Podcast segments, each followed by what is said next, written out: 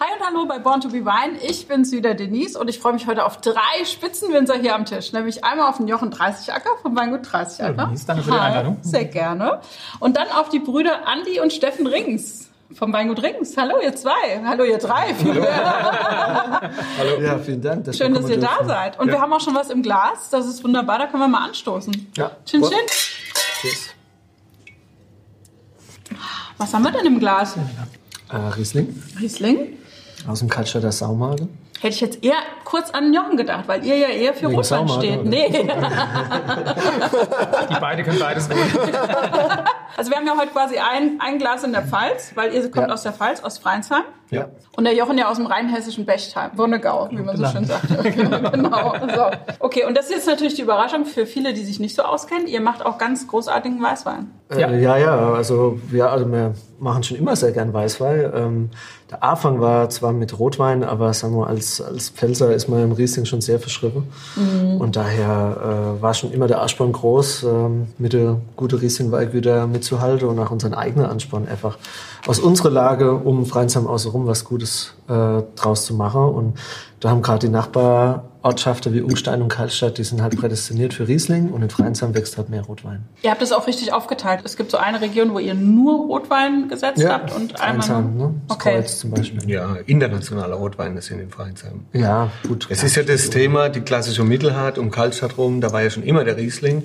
Und als wir da äh, immer mehr Fläche dazu bekommen hatten, ist dann auch die Idee natürlich gewachsen, auf den der Kalkstand oder auch Spätburgunder zu pflanzen oder auch, äh, manchmal hat man ja auch einen alten Weinberg da schon übernehmen können. Ne? Das, ja, das war einfach ganz lustig eigentlich. Ähm, war, ich war 2006 in der Lehre beim Daniel Wagner. Ja, Den kennst du ja. Ja. ja. war ja auch schon Und hier. äh, genau, und dann, ähm, ach, gerade wegen Riesling, und dann haben wir die Rieslinge probiert und haben die mit unsere verglichen. Und das war so der erste Jahrgang, wo wir Fläche im Saumarge hatten.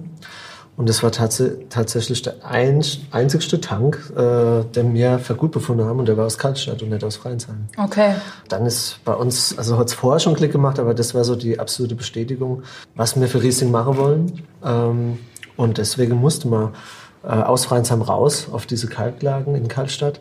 Und gerade die das Jahr beim Daniel hat einem so richtig die Augen geöffnet, was, was Riesling eigentlich ist und was man alles machen kann. Ja, und was es heißt aber, dass man es nicht überall machen kann, sondern man braucht die perfekte Grundlage dort davor. Die richtigen Böden. Ganz genau. Ja. Ja. Jetzt, der Philipp Wittmann war ja auch schon mal hier und der hat ja so ein bisschen beschrieben, dass, weil ihr, ihr das grenzt ja an die Hart, oder? Wo ihr jetzt seid. ja. Und dass die Hart und Bechtheim ja ähnliche Voraussetzungen haben klimatisch. Man kann sagen. Oder? Das stimmt. Ja. Ja. Also macht ihr ähnliche Weine?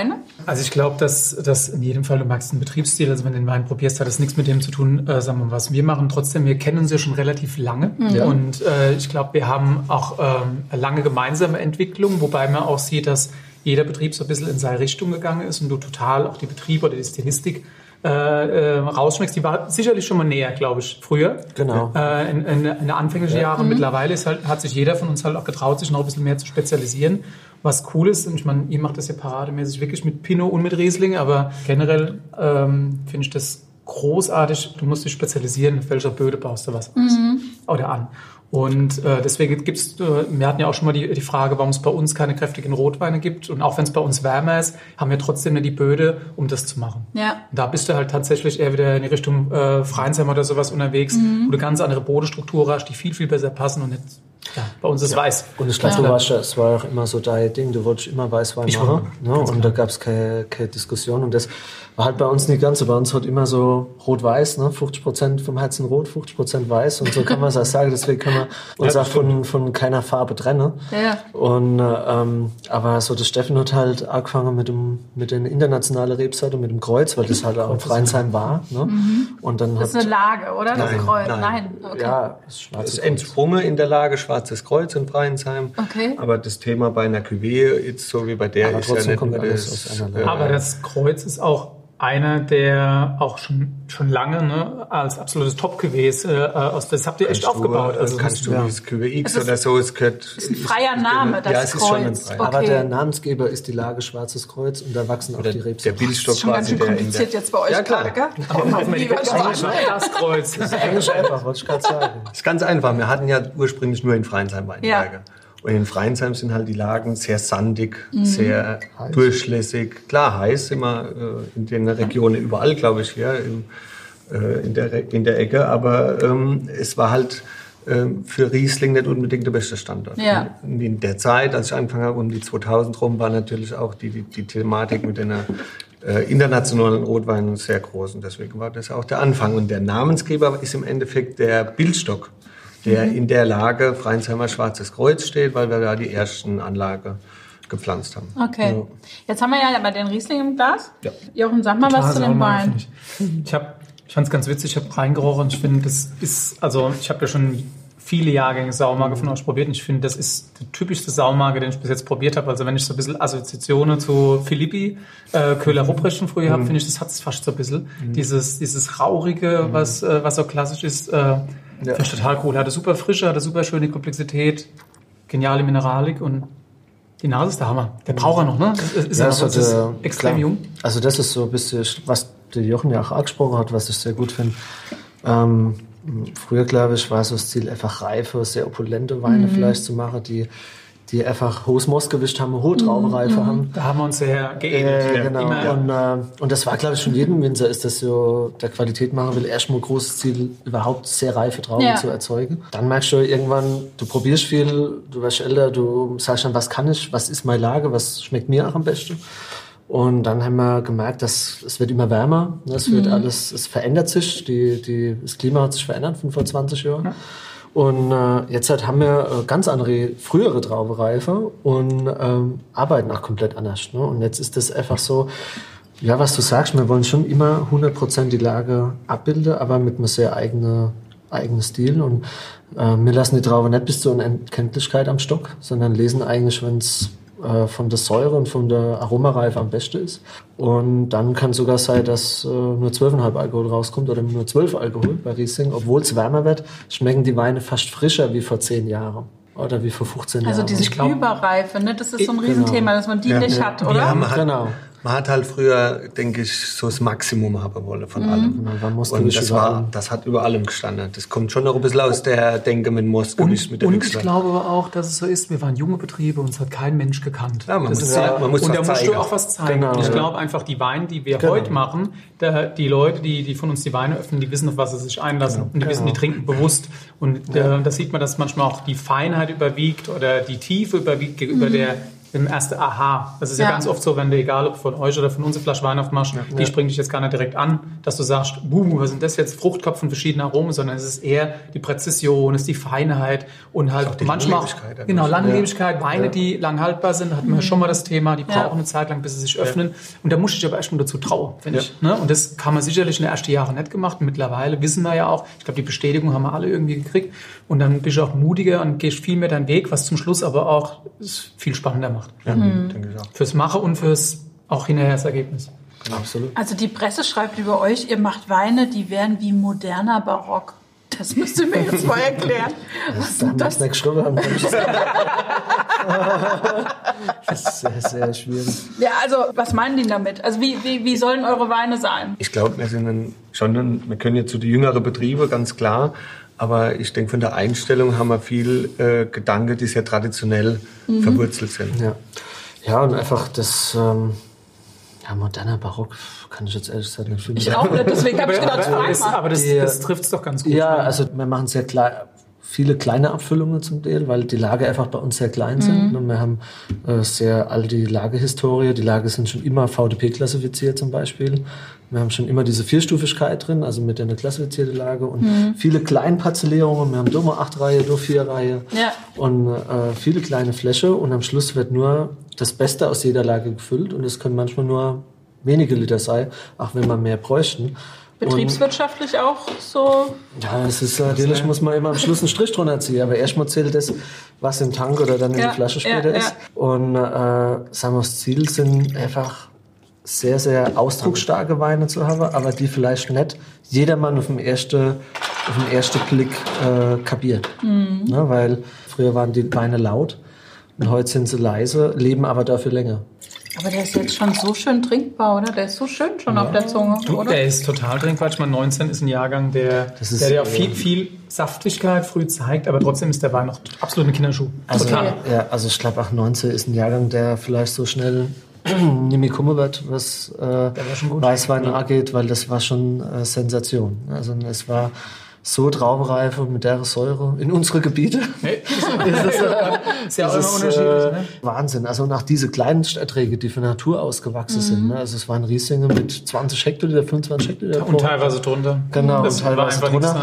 Und diese, diese, diese Frische, was und, und diese Komplettheit, und die sind natürlich noch jung, aber die haben nichts Grünes, die haben nichts Genau, Ungehobeltes. Ne? Bei allem, was wir jetzt an 19er Top-Weine probiert haben, das ist schon ein absoluter Outstanding-Jahrgang, Mhm. finde ich. Also du, du hast aber was Richtiges angesprochen, was ich finde, was uns auch alle verbindet. Wir probieren, klar, Betriebswirtschaft ist wichtig und so weiter, aber es geht immer erstmal darum, authentisch was zu machen, was 100% echt Ja. ist und was 100%, ich glaube, wir würden alle eher lieber finanzielle Einschnitt äh, hinnehmen, als dass wir irgendeinen einen Schrott auf die Flasche füllen oder beziehungsweise oder mit dem Ergebnis Ganz zum Schluss genau, nicht zufrieden sind, sondern ich bin überzeugt davon, wenn der Saumarke draufsteht, ist das definitiv das beste Stück Saumarke, was da war. Das ist das große Gewächs. Genau. Äh, und, und genauso geht, das ist, glaube ich, auch so Grundphilosophie, die wir aber auch von vornherein schon immer hatten. Alle Ja. miteinander, ne? Ja, Ja. auf jeden Fall. Ähm, Das haben wir früher vielleicht noch mehr im Weinberg ausgelebt. Mit Ausdünnerei, es ist ja auch ein wirtschaftlicher Punkt. Das haben wir ja bis in die Extreme getrieben. Da haben wir die Weinberge eingestellt auf 20 Hektoliter, nicht in Natur. Und ähm, heute geht man vielleicht nicht ganz so mit so tiefer Erträge dran, wie es früher war. Und vielleicht auch nicht mit der langen Hängzeit und so, was ja durchaus auch mal wieder Einschnitte bringt, wenn es regnet oder so. Sondern man holt es eher so äh, auf den Punkt. Ähm, und hat dann aber im Keller vielleicht auch nochmal einen anderen Gedanke als früher. Eher wiederum die Zeit, was du ja auch äh, machst und, und auch diese, diese Ausbauzeit noch ein bisschen mehr im Fokus steht. Das ist jetzt ach, weniger, also Aktionismus haben wir noch nie betrieben, aber ich glaube, man kann einfach, man lassen die Weine auch sehr viel Zeit, wir alle. Ja. Du ja auch, du bringst schon Weine viel später auch auf den Markt, wenn sie eigentlich erst passen. Und so ist es im Keller auch, ne, was, man, man hat selbst die Handhabe ist im Keller eigentlich vorbei, man beobachtet nur und probiert, aber, Aber Zeit richtig ist, genau, Zeit, Zeit ist aber ein. Eingriff quasi Das- von deiner Hand gibt's kaum. Das ist ja auch ganz spannend, wenn du ähm, jetzt nach Freinsheim fährst oder zu uns kommst. Wir haben ja beide oder alle miteinander neue Betriebe dahingestellt, die alle wirklich auch modern da in der Landschaft stehen. Aber wenn du reinguckst, siehst du einfach, dass es sehr, sehr simpel ist und, wirklich darauf eher ausgerichtet ist, kleinteilig und Zeit. Aber auf diese neuen Betriebe, da wollte ich auch nochmal zu sprechen kommen, wenn du es jetzt gerade ansprichst. Ähm, da ihr, ist, ist ja immer oft der Vorwurf, sage ich mal, ne, ah, da haben die sich so ein Denkmal hingebaut, aber es geht ja letztlich, ja, ich, Ah, wir haben es noch nicht bezahlt. ja, Das sind entscheidende. Punkte. aber letztlich habt ihr es ja nicht einfach gemacht, weil es irgendwie geil ist, sondern weil es einfach die Produktionsbedingungen Ja. optimiert. Sag ich mal, oder? Also ihr könnt jetzt viele Dinge machen, die vorher nicht gingen. Wassen zum Beispiel. Also es ist auch total ökologisch gebaut, ne? Also das habt ihr auch beide gemacht. Da gibt's ja Ist so auch eine Parallele, glaube ich, Ja, bei es gibt uns. viele Ja, das war Parallelen, einfach- deswegen. Äh, Anspruch und Platz war einfach ein totales Gegenteil. Ne? Weil Mhm. du hast einfach gemerkt mit deiner Idee, also oder denke ich, war ja bei dir Ja, genauso, 100%. du kannst es einfach nicht durchführen dann. Und Mhm. dann verlierst du irgendwann schon in dem letzten Quäntchen auch ein bisschen Qualität, wenn du den Platz nicht hast und, und nicht deine Träume, was, die, was das angeht, ausleben kannst. Was, was könnt ihr denn jetzt machen, Wir- was vorher nicht Guck mal, ganz einfach. Wir kommen Ja. auch da wieder die Parallele zwischen uns. Wir hatten allesamt kleine Betriebe in der Ja. Ortsmitte Ja. und konnten es nicht ausdehnen. Wir sind gewachsen mit der Zeit, weil die Weine erfolgreicher geworden sind, wir erfolgreicher mit dem, was wir machen. Und wir hatten den Anspruch und teilweise haben wir einfach die Räumlichkeiten dafür nicht gehabt. Da haben wir auf einmal Fässer an einem Platz gestanden, es sollten eigentlich keine Fäs- Fässer stehen. Da haben die vielleicht Schwankungen gehabt in der Temperatur, Mhm. mal wärmer, mal kälter. Und du hast nicht beeinflussen können, weil du einfach schlichtweg den Platz nicht hast. Oder Mhm. du hast Weine abgefüllt, die haben da im Hof gestanden, weil du gar nicht gewusst hast, wo stelle ich denn die jetzt hin. Ja? Oder viele kleine Tanks brauchen auch mehr Platz wie ein Genau. große. Ja. Auch das ist auch, Auch das. Äh, wenn ich am Schluss äh, die Lage Moorstein, Geiersberg oder Saumage auftrennen auf 2000 Liter in einen Tank oder in sechs Tanks, ist halt ein Unterschied. Weil jeder Tank hat sein eigenes Leben. Gärung ist immer äh, unik. Also es ist eine Gärung und der nächste Tank, selbst im gleichen Most, schmeckt komplett anders. Gerade bei Spontangärung, das wir ja alle betreiben. Viel kleinteiliger. Genau. Das ist- Kleinteilige kostet es eigentlich der Ah, Platz. das sind so diese Mosaike und das kannst du halt, da es keine gewachsene Kellere gab, ja, ein ein sehr, sehr guter Freund von uns, der Nicola Libelli bei Böklin Wolf, die haben alte Holzfässer da stehen, die haben kleine Halbstücks schon immer da rumstehen und das ist halt einfach cool, ne? das ist mega und das mussten wir uns halt erst aufbauen. Ja. Also ich finde, eure Geschichte ist ja auch fast so ein bisschen ähnlich, wenn ich das Ist jetzt so. mal, oder? Weil also das äh, jetzt bei Rings ist ja auch, also vorher Fassweinbetrieb so ein bisschen und ihr hattet noch Ja, äh, Obst, so. ne? Ja. Und ähm, bei dir war es ja auch ein Fassweinbetrieb. Ihr habt auch Flaschen Wir haben gemacht, Flaschenwein aber gemacht, aber ganz anders. Ganz ne? Also anders. sehr, ganz andere Struktur. ja. Also eher so was, alles so, sagen wir mal, Wein für jeden Tag. Ja. Ausnahmslos. So, und jetzt habt ihr das komplett umgekrempelt, ne? Kam da rein, habt gesagt, also du hast ja eigentlich angefangen, Steffen, gell? Ja. Du warst der Erste. Ja, altersbedingt. Altersbedingt. genau. Und hast gesagt, so, ich mache das jetzt alles anders. Ja. Ich meine, der Jochen hat schon mal gesagt, dass die Eltern vielleicht schlaflose Nächte gehabt haben, aber sie haben es nicht so zugegeben. Aber wie war das bei euch? Ja, ich glaube, das ist überall ähnlich. Ja. Man kann ja schon sagen, die, die Generation, die uns das übergeben hat, die hat ja anders gearbeitet. Und es ist ja auch logisch, wenn man dann so krass alles umstellt, dass man da auch als Vater, Mutter Bedenken hat, ob das dann alles so klappt. Ja. Und äh, wir haben im Nachhinein immer gesagt zu unseren Eltern, dass es eigentlich gut war, weil wir mussten uns nicht auseinandersetzen, dass jetzt irgendwie irgendwelche Kundschaft verprellt wird, wo sie aufgebaut haben. Ich glaube, das war ein Vorteil. Ähm, ja, aber trotzdem besteht natürlich die Angst. Ja, also äh, wenn wir dann die Erträge halbieren, wenn wir die ganze Geschichte machen, die ja erstmal Geld kosten, äh, dann ist natürlich von der Eltern erstmal ein bisschen Angst da. Ich glaube, das ist normal in diesen Ja. krassen Umstellungen, wie wir das gemacht haben. Veränderung. Ne? Klar. Ja. Und ich glaube, das kann man, ich, ohne dass ich jetzt deine Eltern kenne, aber ich glaube, das ist ähnlich. Ich glaube, die Rückendeckung, die hatten wir alle schon, hätten wir es nicht Ja. machen können. Ähm, das heißt, zum Schluss, wenn es harte Fahrt kam, haben sie hinter uns gestanden, Ja. aber natürlich sind immer Ängste da, also Ja, logisch. Ne? ist ja Also, logisch. Wir hatten viel Privatkunden, die waren einfach mal alle weg. äh, ist auch nicht an der Stelle gewesen, umgedreht, aber auch die Umstellung, wenn du weißt, du hast immer deinen Absatz, du weißt, wo es hingeht, du machst das Ja. und es geht direkt raus und es ist weg, und das Geld ist im Konto und dann auf einmal fängst du an, machst das Sache selbst, kleinteilig, verlierst doch manchmal was, weil du was riskierst. Ne? Ja, Ja. das ist Und- viel, viel. Ne? Ja. Also, Ihr habt ja auch die, die Rebsorten geändert, oder? Jochen, aber ja, ja, auch. Du hast ja. alles umgesetzt auf Riesling. Wir haben Also viel. Riesling. Wir hatten ja damals Riesling. 10% Riesling und haben heute 60% Riesling. Und wie habt ihr das gemacht? Wir Ja. haben alte Rieslinge, Spätburgunder, auch ein paar Portugieser haben wir erhalten. Die, die haben wir einfach von der Rebsorte ja, äh, das sind alte so- Rebstücke, das haben wir so gebraucht. Spaß wegen der alten Rebe. Klar, wir haben immer noch ganz enge Weinberge mit 1,60, 1,70. Ne? Äh, die haben wir erhalten, aber alles andere wurde natürlich neu gepflanzt. ja. Aber auch anderes Potenzial dann auch. Ne? Genau. Klar. Wie alt sind die Portugieser Stücke? Das sind ja ein paar Jahre. 60 Die sind ein paar Jahre, aber das ist ja jetzt nicht alle. Aber es ist auch ein bisschen, so ein bisschen Rotwein, also auch mit dem Thema halt mit dem Experimentieren über den Tellerrand rausgucken, andere Rotweinstile zu erzeugen. Ne? Und das ist halt irgendwo weitreichender. Das ist vielleicht jetzt was mehr aus, wenn wir einfach Spaß daran machen. Aber Spätburgunder ist wirklich, das kannst du halt nicht nebenher machen. Weil du brauchst viel, unwahrscheinlich viel Rebfläche und du zahlst viel Lehrgeld am Anfang. Okay. Und da kann es sein, dass du die Lust verlierst, weil dann einfach Spätburgunder nicht einfach ist, auch am, am, am Markt einfach. Und Spätburgunder günstig geht einfach nicht, das muss man einfach mal sagen. Spätburgunder in gut und günstig geht nicht. Okay. Gut, das gibt's eigentlich nie, aber bei Spätburgunder ist es ganz extrem. So, jetzt hast du gerade gesagt, wir haben jetzt den Moorstein im Gast. 30 Acker Moorstein 2018. Genau. Ich finde es einfach spektakulär gute, gute Lage. Jetzt 2018 im Vergleich zu 2019, glaube ich. Der Jahrgang, der offener ist, schon mehr Frucht. Wir haben ja deswegen auch bei uns 17 noch zurückgelegt und haben 18 früher rausgebracht, obwohl wir Okay. normalerweise eigentlich drei Jahre später machen, weil 18 so präsent war und so äh, ja. ne? War ja früh reif, ne? zugänglich, genau, früh reif. Und 17 einfach noch durch das, das Säurerückgrat noch viel mehr Ecke und Kante hat, aber finde ich ein riesen Potenzial hat.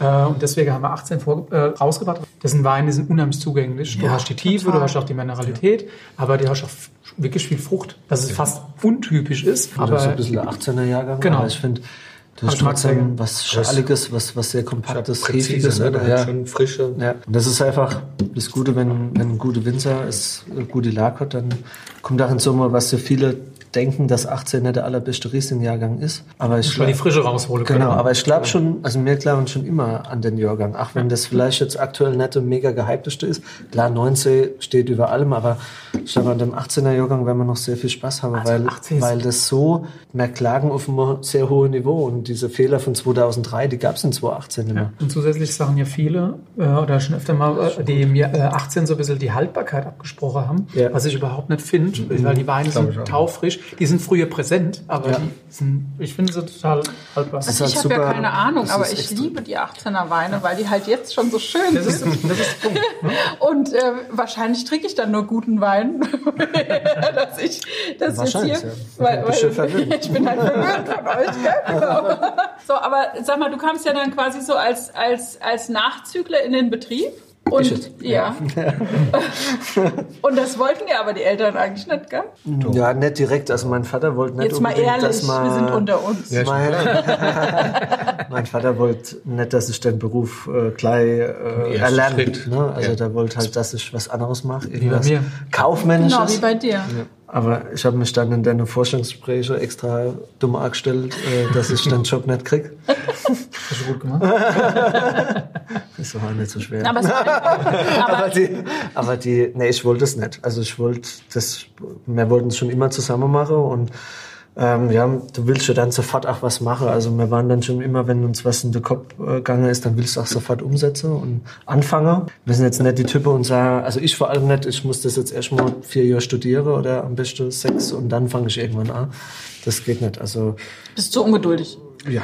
Ja. Und dann, äh, ja, also was das angeht. Und dann, äh, ähm, jo, und dann hast du hast mir ja auch signalisiert, dass es geht und dann. Nee, wir haben ja immer schon äh, alles. Ich meine, das Thema Wein ist ja nicht nur die Arbeit, sondern ja auch das Private, das Probieren. Und da denkt man ja viel über alles nach. Und das haben wir ja immer zusammen gemacht. Ja. Auch äh, da wir, wenn man sieht es vielleicht nicht, aber wir sind ein bisschen unterschiedlich. von, äh, vom Alter. Wie viele Jahre äh, habt ihr Unterschied? Na, sieben. Achte. Achte sogar. Keine Details jetzt. Man sieht's nicht. Danke. Wir sehen beide super jung aus.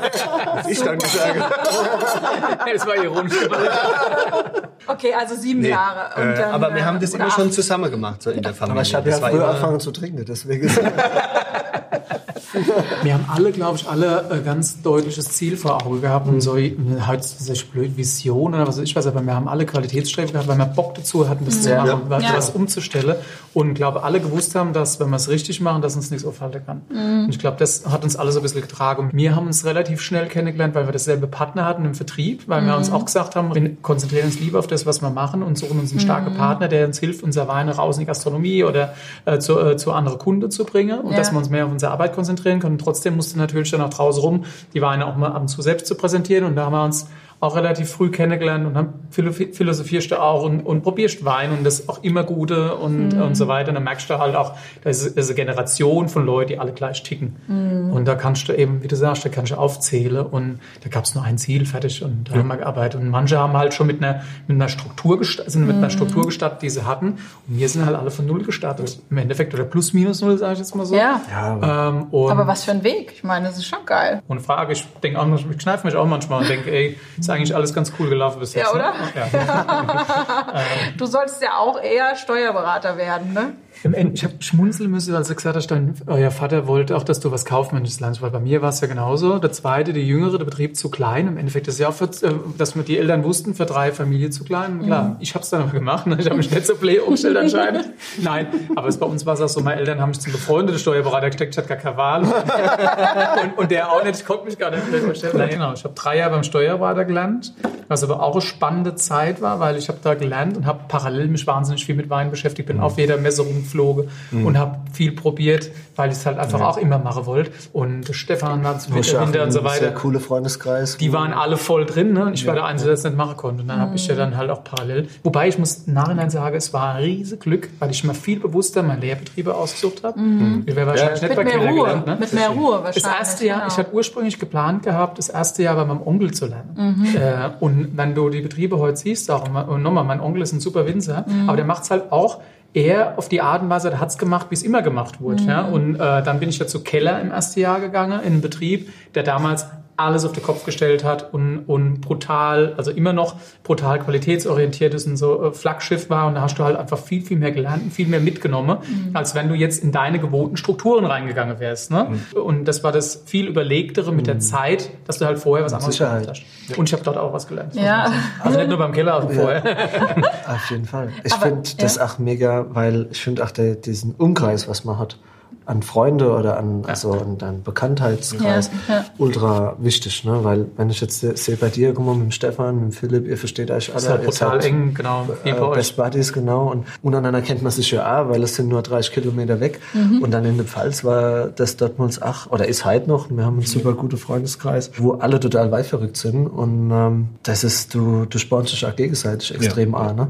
Und das ist einfach so ein Moment einfach, das war früher schon gut und ist jetzt auch immer noch gut. Das ist eigentlich so was Geiles unter euch Winzern, muss ich echt mal sagen.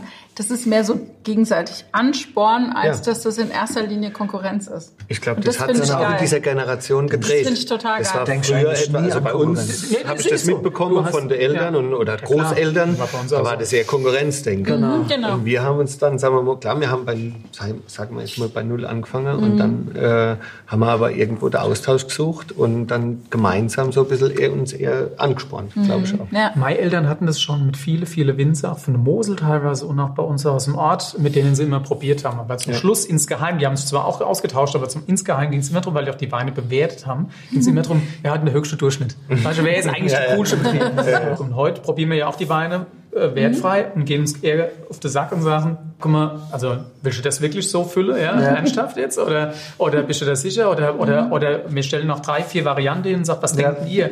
Und ich glaube, und das, und das tatsächlich mit deinen Anführungszeichen Mitbewerber, die Offenheit, die hast du auch nur in kleinere Kreise, das Ja, muss man auch klar. dazu sagen.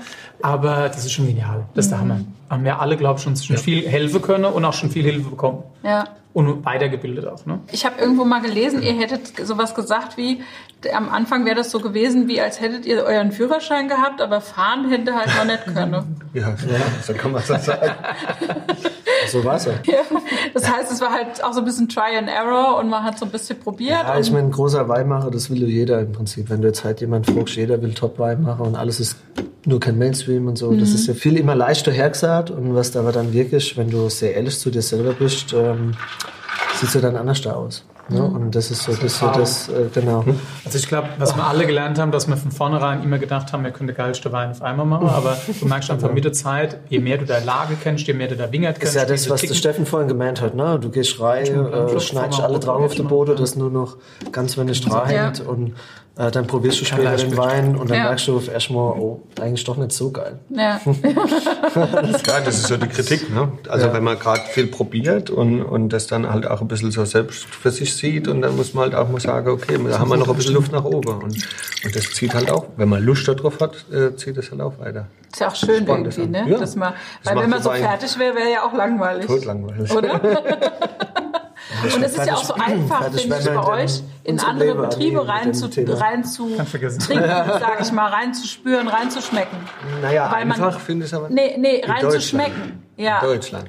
Aber wenn es dann über die Grenze geht, wir trinken sehr gern Burgund oder Ja. so, da wird es schon ein bisschen komplizierter. Okay. Aber, aber Spannend. spannend bleibt es immer. Komplizierter was? Das, Und teuer. das auch.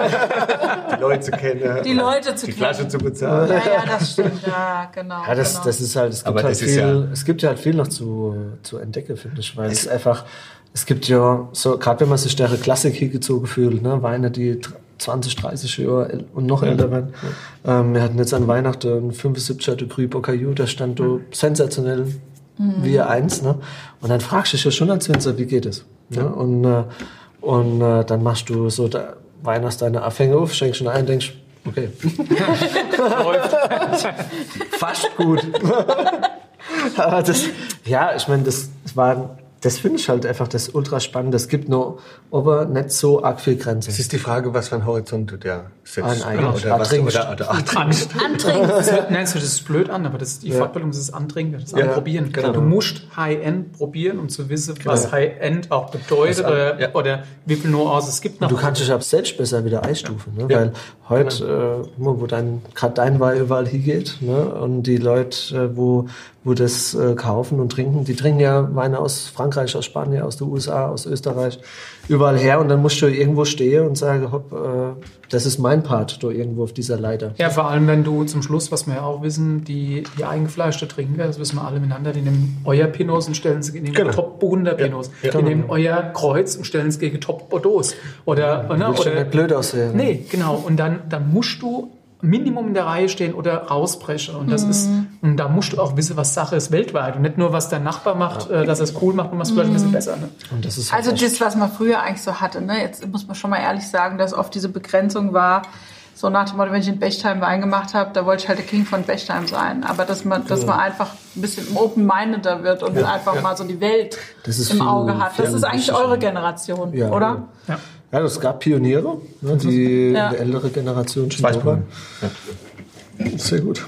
18 war es Burgunder. 18. Das war Ach, extrem frisch für 18. Also wieder dasselbe wie beim Moorstein. 18, zwei Jahre im Fass, zwei Jahre im 500er Tonu, hat noch kein Etikett, was noch keins gibt. Also Tonu. Krieg ich auch. Schmeckt, es schmeckt zum Glück nicht noch mal typische Weißburgunder.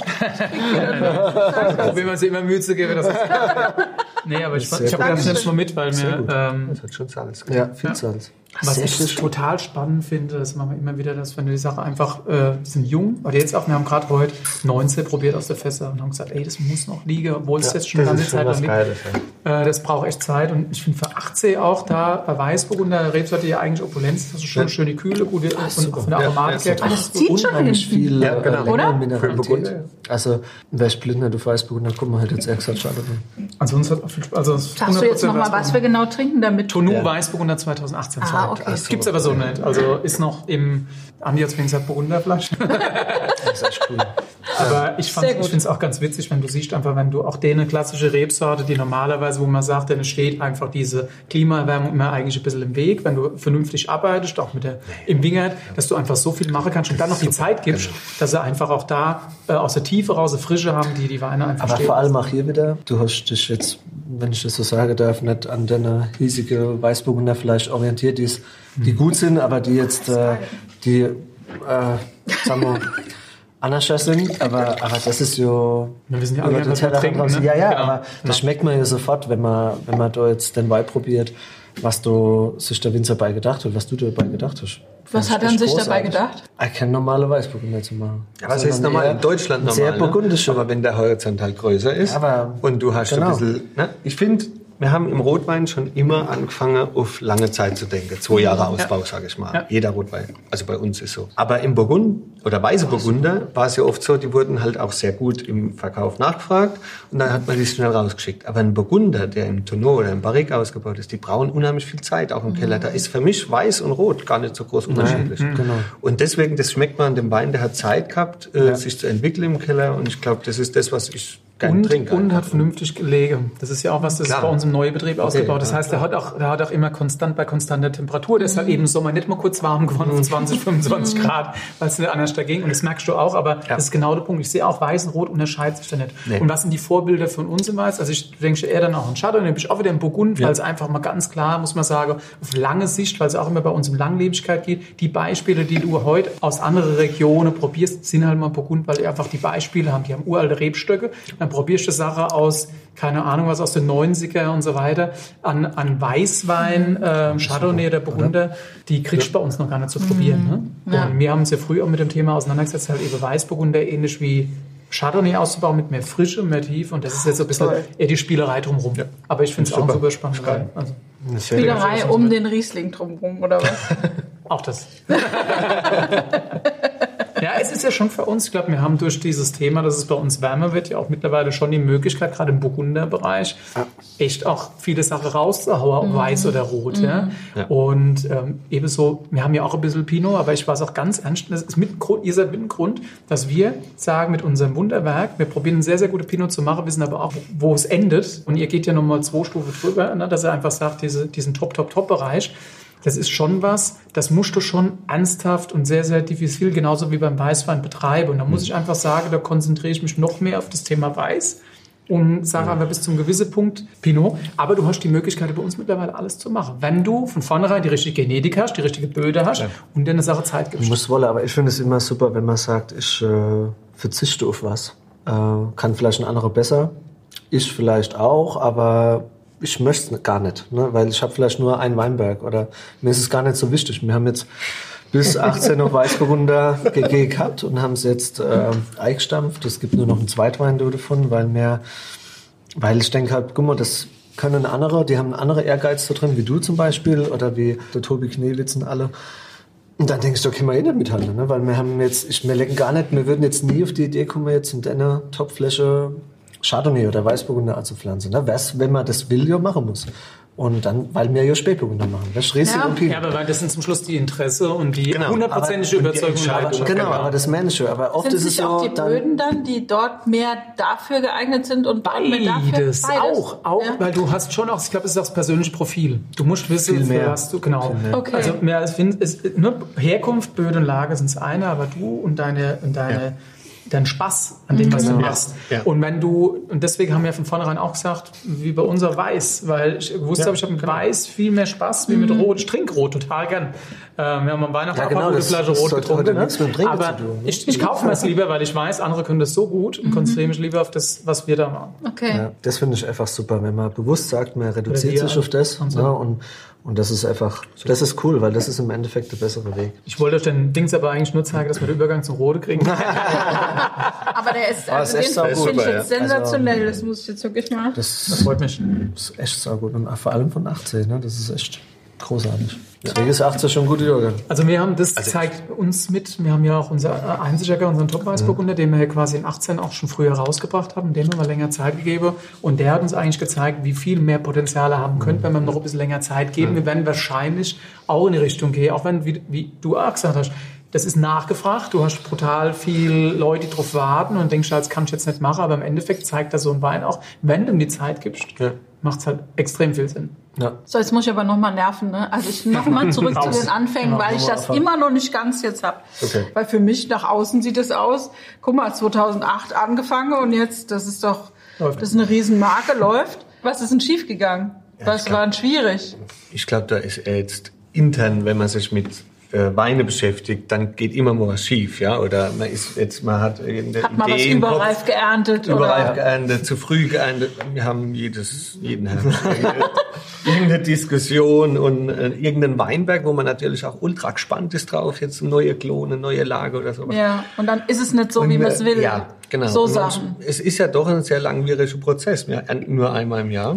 Vielleicht kann man das nochmal sagen, wenn man Rotwein neu anpflanzt. Wie lange dauert das, Nee, die bis man da... Anpflanzung ist ja bei jedem Weinberg gleich. Ich Ja. habe jetzt, sagen wir mal, drei Jahre, bis er irgendwo in ein vernünftiges Alter Ist das beim kommt. Weißwein auch so? Bis du was ernten kannst, ja. dauert das zwei Jahre? Der Ende kannst du ab drei Jahre, bis Drei es Jahre. vernünftig ist, ist teilweise normal ein bisschen. Da ist es noch viel Okay. länger vielleicht. Aber sagen wir mal, jetzt nur äh, in dem normalen Rahmen gedacht, drei Jahre plus zwei Jahre Ausbau im Keller sind fünf Jahre, Okay. Bis der erste Wein auf den Markt kommt. Da weißt du eigentlich auch erst fünf Jahre später, was du falsch gemacht hast. Vielleicht. Ja gut, wir probieren ja die Weine auch in dem Prozess etwas. Gott sei Dank. Aber natürlich, es ist halt so langwierig und den, der nächste Schuss, den man hat, ist halt ein, immer in einem Jahr. Mhm. Und ich glaube, das ist auch so das, was als junger Mensch, man will ja was erreichen und, und wenn du dann da vorne dran sitzt und sagst, okay, das, das gefällt mir nicht, dann musst du auch verwerfen. Dann musst du auch wirklich den Schritt gehen und sagen, ich fühle das dieses Jahr jetzt nicht oder Das ist halt sauschwer, ne? und das tut halt manchmal weh. Und das sind, glaube ich, so diese Stolpersteine, die man vielleicht aber auch gehen muss. Also ich glaube, die gehören Mhm. Und wie dazu. geht es dann so zu zweit, wenn jetzt der eine was erst überreif geerntet hat oder der andere hat im Keller irgendwas versaut und dann ist echt die Stimmung schlecht, oder? Nee, wir meinen, das Oh, ist das geht aber, es geht wirklich. Also das war noch nie ein großes Problem. Klar sagt der eine dann, das füllen wir nicht ab oder irgendwas. Dann sagt der andere, wir warten wir noch kurz, dann probieren wir es wieder. Dann ist dieselbe Diskussion noch einmal. Es sitzen ganz viele Leute außer rum und wissen nicht, was wir erzählen. Aber es ist einfach, es war bei uns jetzt noch nie so das Problem, weil äh, zum Glück sind wir doch nicht ganz weit auseinander. Ihr seid euch sehr ähnlich, oder? In dem, was ihr da, also das muss man, ihr habt euer, Grundeinstellung. von der Grund. ja, aber guck mal, wenn ihr, nicht, wenn ihr nicht so ähnlich ticken würdet, könntet ihr das so auf der Art und Weise nicht machen. wir ticken Und äh, ähnlich, ja. das ist genau der Punkt. Also ich habe ja im Prinzip einen Christian, der macht Köhler und wir haben damals gemerkt, für uns ist es gut, wenn jeder von uns in eine andere Richtung geht, weil wir wissen, wir sind vom Grundweinidee sind wir anders unterwegs und dann macht es auch Sinn, sich zwar weinbaulich vielleicht miteinander zu verbinden, Sachen Ja. zusammenzumachen, weil Familie ist Familie und ist Ja. wichtig und ist entscheidend. Aber trotzdem musst du dich dann nochmal aufsplitten, wenn du merkst, das geht nicht. Und bei euch ist ja schon so, dass, man man sieht die letzten Jahre wirklich, ist ja so. Dieser Grundgedanke, Ist- ne? ja. diese Vision. Ihr habt eine die ist- gleiche Und Vision. Mhm. du merkst einfach, dass es stimmig ist und würde der nicht, das nicht so performen, wie er ja, performt. ja, das ist ja. einfach so. Ihr kommt find's mir halt- auch so ganz Das, äh, das friedvoll, kommen die mir so vor, oder? Was meinst du? So? So, das- er ist schon wieder beim Wein. Gut, was haben wir jetzt im Glas? Das müssen wir jetzt mal sagen. Ist, das ist jetzt Felsenberg Spätburgunder 218, aus, was der Steffen Franks hat, leichter. Das war so Und äh, das ist nach Karlstadt gekommen quasi, weil Leistadt ziemlich unentdecktes Land und, und Weinbergsfläche war. Das ist nochmal oberhalb von Karlstadt. Äh, Das sind sehr ursprüngliche Böde, weil da gab es nie Flurbereinigung. Ähm, und alles Kalksteinböde und Felseberg ist immer Naturschutzgebiet drin, das Berntal. Und dann geht's von so einem Terrassehang in diesen Weinberg über. Das ist, äh, ach, nur dieser Weinberg ist der Felsenberg, das ist theoretisch eine Monopollage. Und der war verwildert, ne, wie wir Ja, dann wir haben den 2010 2010 gekauft. gekauft haben. Und den musste man quasi komplett renaturieren. Genau. Okay. Also waren Waldflächen oder Heckenflächen dabei. Also, Verbuschtes Hecke, Land. so. ja. ja, also wir haben uns so ein bisschen gefühlt wie beim Daniel damals, als wir das frei gemacht haben. Doch, wirklich. Also da, wir kennen ja Was der Daniel Daniel auch ganz Daniel gut. Wagner, ja. Was der dann in dem großen Stil macht, Genau. ist das halt Wir haben das da hinten gemacht auf eine kleine, kleine Parzelle, das sind 60a. Das sind aber teilweise noch Terrasse dabei, wo wir dann entdeckt haben, wo noch die Einzelstockpflanzungen waren. Von früher ist in den 50er ungefähr ähm, 49 verwildert oder so. steht, ne? Und 49 Echt haben wir steht noch drauf. Ja, ja. Also ein. Stell steht neben dran. Genau. Und da waren halt die alte Weinberg und diese Terrasse haben wir auch wieder frei gemacht. Ja. Da haben sie wieder in, in Einzelstock quasi gepflanzt. Also geht quasi letzte Rebe bis an die Mauer. Und dann muss man da halt alles mit Hand machen letztendlich, ja. Und ähm, das haben wir alles mit Spätburgunder bepflanzt. Okay. Aber auch ein Einzelstock. Ja. Ach cool. Das sind 600 Quadratmeter oben, ne, ist eine Terrasse, ist eine Terrasse Ein Teil, und der Rest ist, Der ist Rest halt Dichtpflanzung. Dichtpflanzung Was heißt mit das. Einzelstock? Also wie viel Zentimeter? 1,80 Meter auf 55 Zentimeter. 55. Was Das heißt ist das so 10.000 1,80 Einzelstock? Meter Reihe. Ne? Na, die, äh, du hast halt So oben 11.000 äh, Stück. ein Meter breite Reihen, Ja. so wie es früher halt war, ganz tief, ganz eng, weil Ja. man nur mit der durchgelaufen ist. Und da sitzen halt die Stücke einzeln an Fehler. Ja, es gibt dann Ach so, Du okay. kriegst, Also mehr, Stöcke, du kriegst mehr Stöcke aufs Hektar. Genau. Dadurch mehr Konkurrenz unter den Stöcke und dadurch äh, wurzeln sie normalerweise auch tiefer. Ist das wie an der Mosel so ein bisschen? ähnlich. Quasi, wo das so. So in die Richtung. Okay. Wir haben halt diese, diese alten Weinberge wiedergefunden unter den Hecken, als wir das Ja. frei gemacht haben. Und dann haben wir halt gedacht, das können wir wieder beleben. Und, Verrückt, ja? Waren aber alle kaputt natürlich, Rebe. ne? Ja. Also es sind tatsächlich noch gestoppt. äh, junge Rebe. Ja. Also die sind jetzt acht Jahre alt. Super stark. Und die ähm, Spätburgunder, diese sehr hochwertige Klone auf sehr gutem Boden setzt, kannst du in junge Jahre auch schon Besseres erreichen mit, wie mit uralte Rewe aus, sag ich jetzt mal, deutschem Pflanzgut, die vielleicht jetzt nicht so auf diese Man muss äh, Kleinbärigkeit ausgelegt waren. Ne? die Unterschiede sind ja, unsere Rebzucht ging lange, ging immer, ging es immer nur Masse, Ertrag, ne? Ertrag, Ertrag. Und da geht es halt null um Ertrag, da geht es halt einfach nur um Güte. Und das sind die Unterschiede. Also Ja, und Qualität. man hat, man hat in der Rebsorte Spätburgunder bestimmt das weiteste Feld an Klonmaterial. Das kann von einer Sommertraube äh, Und also so Beere. bis zu einer ganz, ganz kleinen Traube. Sommertraube und so. Genau. Das heißt, ihr habt euch was rausgesucht, einen, einen Klon, einen Rebklon sozusagen, haben- der sehr. Wir machen ja viel, das sitzen viele. Also wir Nee, haben das sitzen einige. Generell Okay. haben wir im Weingut viele Neupflanzungen an Spätburgunder gemacht mit vielen Selektionen, Klone, bla bla bla. Das ist jetzt alles sehr technisch, aber mehr das da? die, das ist ein, was war? Das ist Treffer 777 667 828. Ja. Also Also habt ihr auch. Wie so ein Raumschiff gerade, Genau. Raumschiffcode. Ja, also wir machen das sehr viel. Wir sind da im regen Austausch mit Spätburgunder, badische Kollegen, genau, Okay. und, äh, Rebveredler und ähm, aber das ist schon, das ist schon sehr entscheidend, die, die Genetik beim Spätburgunder. Also wir machen fast aus Chem, wir haben noch ein deutsche Wingert, Ja. Äh, ein deutsches Pflanzgut, wo wir Rotwein draus machen, weil wir alles umgestellt haben jetzt in den letzten 15 Jahren. Den Rest machen wir alles zu Sekundwein oder, oder Rosé, weil, weil es ist, es ist eine andere Tanninqualität, es ist, du startest auf einem anderen Level einfach. Okay. Ne? Und das ist, das ist, heißt jetzt nicht besser und schlechter, es gefällt uns einfach besser. Und Ja, das die- hatte Johannes Leitz auch mal so ähnlich erzählt, gell? Dass er, obwohl er manchmal sehr alte Reben hat, dass er dann ja, lieber ja, also neuen, das ist einfach aus dem Grund, weil wenn du heute sagst, alte Rebe, 40 Jahre alt, 80er. 45 bis in die 70er, 80er, Ja. da war die Hochzeit der, Da ging es der nur um Quantität. die ne? Attacke. Ja. Deswegen ist das gar nicht, dann brauchst du schon 100 Jahre alte quasi, Rebe das oder war 80 damals Jahre alte gewollt. Reben. Aha. Aber das ist halt schwer zu finden. Ne? Ja. Und ich meine, klar, natürlich äh, glaube ich auch, dass der Wingert in 20 oder in 30 Jahren noch viel besser schmeckt wie heute. Aber Wie ist denn dann jetzt der perfekte Klon? Ist sozusagen eine kleine Beere, die ganz und äh, dass es so locker beerig ist, dass es Eigentlich nicht ist das abdrückt? Ergebnis spannend. Du hast hier Ja. einen unheimlich filigrane Rotwein, finde ich. Ein unheimlich filigrane Burgunder, der aber trotzdem wahnsinnig viel Tiefe und Länge hat. Das ist, finde ich, das Spannende. Manchmal sind die Weine ja dann auf aufge viel, sehr reif, sehr opulent und so weiter. Und dann kurz. Der hat Länge. Wenn du sagst, der ist noch jung, das ist eigentlich spannend, wenn es junge Reben sind, A218. wie durchgängig der schon ist. Und der hat total viel Eleganz. Du hast ganz, ganz viel Wein im Mund und der ist sicherlich eher von dem Gefühl leichter. Ja, ja. Und das, Der ist also das ist ja leicht, gerade das, was bei, bei Pinot ist. Länge, darf ich noch mal Länge heißt jetzt sowas, der ist mir lange im Mund. wie lange ist der er im Mund? sehr Wie lange ist er im. Gaumen? Wie lange beschäftigt er durch? Der Schluck ist weg und du hast trotzdem... Immer noch. Mhm. Ich, genau, ich beschäftige mich jetzt Schön. Mhm. immer noch mit dem Wein und denke, guck mal, wie er runterfließt, wie er im Gaumen ist, liegt links und rechts auf der Zunge, Ja. hast noch die Säure. Ja. Und diese, auch das, das zu halten. Also gerade jetzt momentan ist ja die Zeit, die wir Wein probieren. Du probierst manchmal auch Weine, jetzt gerade aus Holzfässer. Wenn ich das kurz unterbrechen darf, du hast gesagt, du hast heute Morgen schon 100 Weine probiert. grob, ne?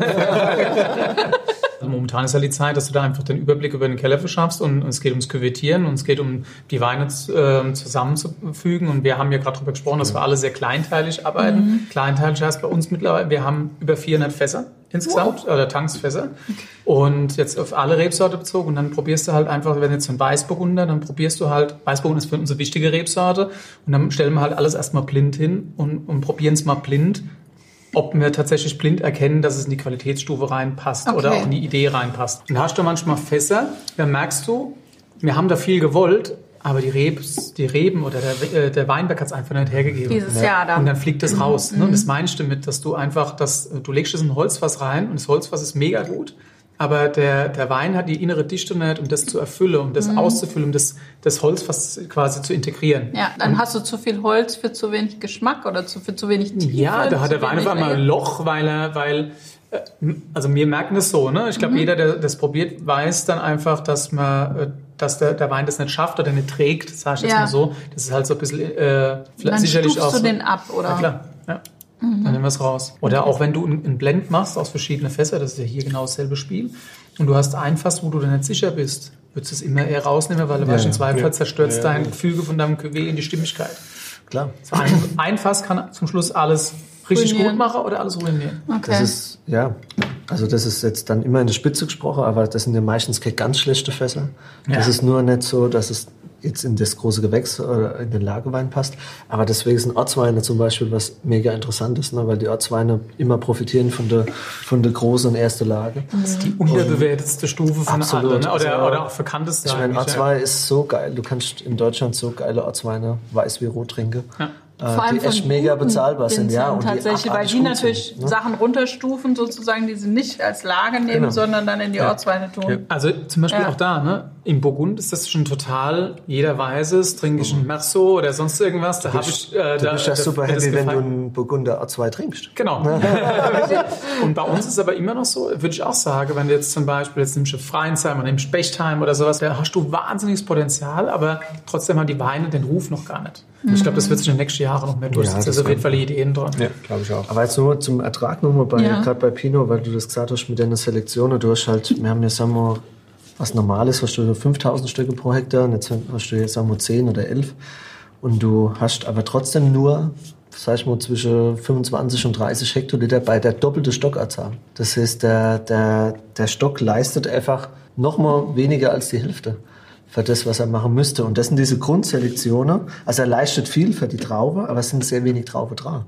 Und das ist von Natur aus gewachsen und nicht runtergeschnitten, weil runterschneiden kann ich Das ist immer. dann der Du Klo, hast aber auch die doppelte Arbeit, ne? Ja, ja, Das ist die doppelte doppelte Arbeit. Arbeit über das ganze Jahr, nicht nur einmal, wenn ich alles abschneide, aber ich habe ich hab den Rebschnitt, ich habe die, die, Ja. die. Ausbrucharbeit, ich habe alles, aber die, das Wahnsinnige ist, dass das einfach so wächst. Und dann hast du manchmal, das ist genau das, was wir früher vielleicht entgegengewirkt haben, weil wir die Fläche einfach nicht hatten. Wir hatten so Selektionen vor 20 Jahren noch nicht, da haben wir erst angefangen. Und dann, und dann merkst du erstmal, was das bedeutet, ne? wenn du dann so Rewe, so Anlage hast. Die sind unbezahlbar. Ein Winger, der 30, 40 Jahre alt ist, mit diesem Rebmaterial, das kannst du nicht ersetzen. Das kannst du auch nicht nur bauen, weil die, die Zeit hast du ja gar nicht. Ne? Das wären dann wieder Weine, die ich mir nicht leisten kann. Nein, aber, aber jetzt mal ernst, Ah, nee, das ist genau das. Wir das arbeiten, du arbeitest Ja. mit 30, 40 Jahre alte Reben. Ne? Ja. Pflanzen wir das heute, haben wir uns hoffentlich unser Kinderspaß damit. Genau. Und das ist das Krasse. Ja. Du bist doch eigentlich auch Vorreiter, weil wir kennen das ganze Potenzial noch gar nicht ausschöpfen von deiner junge Wingert. In unserer Zeit. Nur weil bin. Wenn du sehr alt wärst.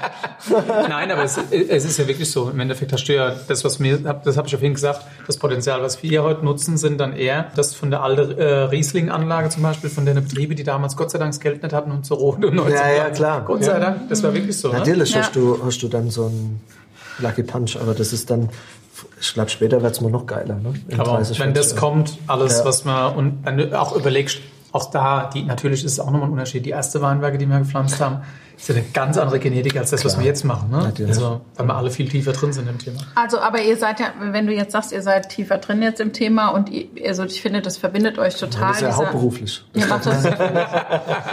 Danke, nicht nur so, dass du da bist. Ihr macht das hauptberuflich, Sehr, sehr das ist super. Es machen ja aber auch andere Winzer hauptberuflich und man muss sagen, ihr macht es ja aber jetzt besonders gut. Und dieser Qualitätsgedanke, ich finde, der verbindet euch so sehr, dass das jetzt gerade auch, was Rotwein angeht, ganz arg schwierig wäre, wenn ihr Azubis bekommt, weil einfach diese Ausbildungssituation in Deutschland aber immer noch so ist, dass sie eigentlich das lernen, was man so vor 30 Jahren gelernt hat. Und das passt gar nicht so in die moderne Zeit. Wir haben viele ja, ja.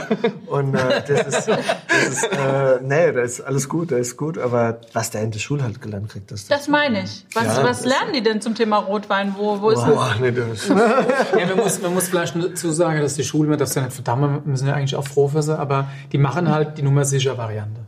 Ne, die müssen es halt so machen, das ist un- sehr old-fashioned, muss man auch dazu sagen. Wahrscheinlich, ja, da müssten halt ihr in die äh, Lehrer sein. Das das ist, ja sehr diplomatisch ausgedrückt. Aber ich hab, Sehr wahrscheinlich bewirbt er sich gerade an so einer Schule oder so. nee, überleg mal, wenn sie Kackerschule hätten. nee, aber, aber, Okay. aber ja, Das ist manchmal schon schwierig, Ist das jetzt stimmt schon, egal, da aber ich schon finde jetzt Aber Thema sollen- Erhitzung im äh, Ja, Erhitzung ist eigentlich- brauchen wir nicht drüber reden. 21, Ach, 20 drüber, das zu lehren nur, noch. nur, äh, nur die, das, was ich gerade gemeint habe, wir, wir sprechen natürlich auch über, den, über das Thema, was wir hier machen, ein bestimmter Prozentteil. Wenn alle Winzer, es wäre cool, in Deutschland könnte man es uns erlauben, übrigens, wenn wir klein genug sind, dass alle Winzer das genauso machen wie wir auch, weil ich glaube, Ja. wenn, wir, wenn wir es mal checken würden, dass wir äh, so Gas geben könnten, dass wir mit dem kleinen Deutschland äh, könnten wir wahnsinnig viel erreichen, wenn wir nur auf Qualität gehen. Wir haben aber trotzdem natürlich noch den Punkt, dass halt viele auch für sehr, sehr einfache Weine Wein machen.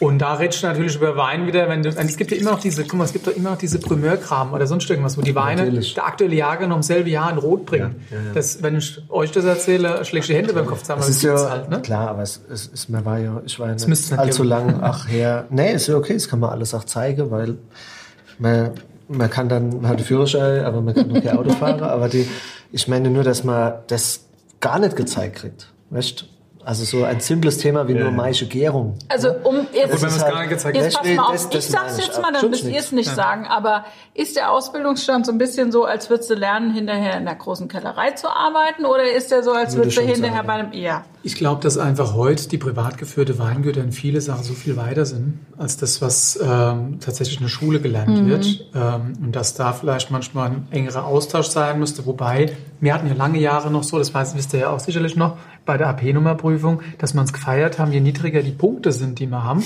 umso besser ist die Qualität. Weil wir gewusst Das haben, die stimmt. Leute, die dort sitzen, die verstehen einfach nicht das, was wir machen. Das hat sich mittlerweile ein bisschen geändert, muss ich sagen. Weil Du merkst einfach, da hocken auch mittlerweile auch Leute, die es auch immer verstehen. Aber es ist trotzdem so, in der Breite ist das noch lange nicht angekommen, was hier passiert. Wir reden immer hier noch, so blöd wie es anklingt, über gewisse Speerspitze. Ne? Ja, und, und- das ist wichtig, dass die sich nach Hause trägt. Und, und letztlich ist es ja so, wenn, wenn man jetzt lernt, sozusagen auf der Schule lernt, was man jetzt macht mit verfaulten Trauben, finde ich, wird ja auch zu spät angesetzt. Einfach fallen lassen. Deswegen, es kann so einfach sein. Kann so einfach sein, einfach fallen sein. Ja, ja. aber das, Das ist das ist dann schon, du hast absolut recht, das geht ja dann immer wieder, sind ja finanzielle Sachen im Hintergrund und äh, diesen, aber trotzdem müsste man es Aber das vielleicht ist- irgendwie vielleicht anders da. Aber das ist ja auch was über Konsequenz. Das ist ja auch so ein Punkt, ne? Du lernst es ja auch noch, ich will jetzt auch die, äh, die Schule nicht verteufeln, aber das ist ja auch was. Früher war es so, also ganz, ganz früher war es so, du hast geerntet, was kam, bist dann zwei Labor gegangen und hast da was mit Struff rühren, das schmeckt. Ja, Genau, das ist ja. nichts. Und das ist ja das, was wir auch sagen. Wir verzichten lieber ganz bewusst auf relativ viel, alles, was uns nicht gefällt oder so- sonst irgendwas, schmeißen es auf den Boden, stufen es ab, egal, um dann hinterher zu sagen, wir müssen nichts dran machen. Ja. Ne? um einfach ursprüngliche Qualität zu haben, die alles eigentlich überstrahlt, weil es echt gut ist. Wie bei einem Bild hatte man auch schon das Thema, wenn ein Bild malst und übermalst, kommt irgendwann mhm. wieder raus. Genauso mhm. ist es beim Wein auch. Wir probieren es einfach alle langfristiger zu denken oder ja. ne, auch viel, viel qualitätsoptimierter. Das ist, könnte noch mehr Einzug halten, tatsächlich. Ich meine, letztlich, ihr habt ja auch eine Ausbildung gemacht, klassisch eigentlich, oh, ihr beiden. fest, fest, fest Papier, ja. ja genau, du hast den Titel, aber gelernt hast du in Lehrbetriebe. Genau, das Ende Jahr beim Daniel, das war echt, ich, ich war tatsächlich nur ein Jahr im anderen Betrieb und äh, Du warst extrem gut und ähm der Daniel hat gesagt, es war voll geil mit dem Andi. Mhm. Nee, der hat auch gesagt, es war voll geil ja. mit dem Andi, weil der Andi hätte sofort gewusst, was schmeckt. Ja. Das könnte man nicht beibringen. Warst du gelernt? In der SLFA Neustadt. Lass doch schon mal zurückgehen und mal erklären. Die haben aber einen super Ausbildungsgrad. aber Steffen, du hast gesagt, es wäre immer noch manchmal schwierig für dich, dich da so komplett drüber hinwegzusetzen über das, was du gelernt hast. Ja, das ist, also das ganze Thema, was wir eben hatten, ist, glaube ich, auch dort, hat damit zu tun, man hat einen gewissen Aufwand gehabt in Deutschland mit dem Wein.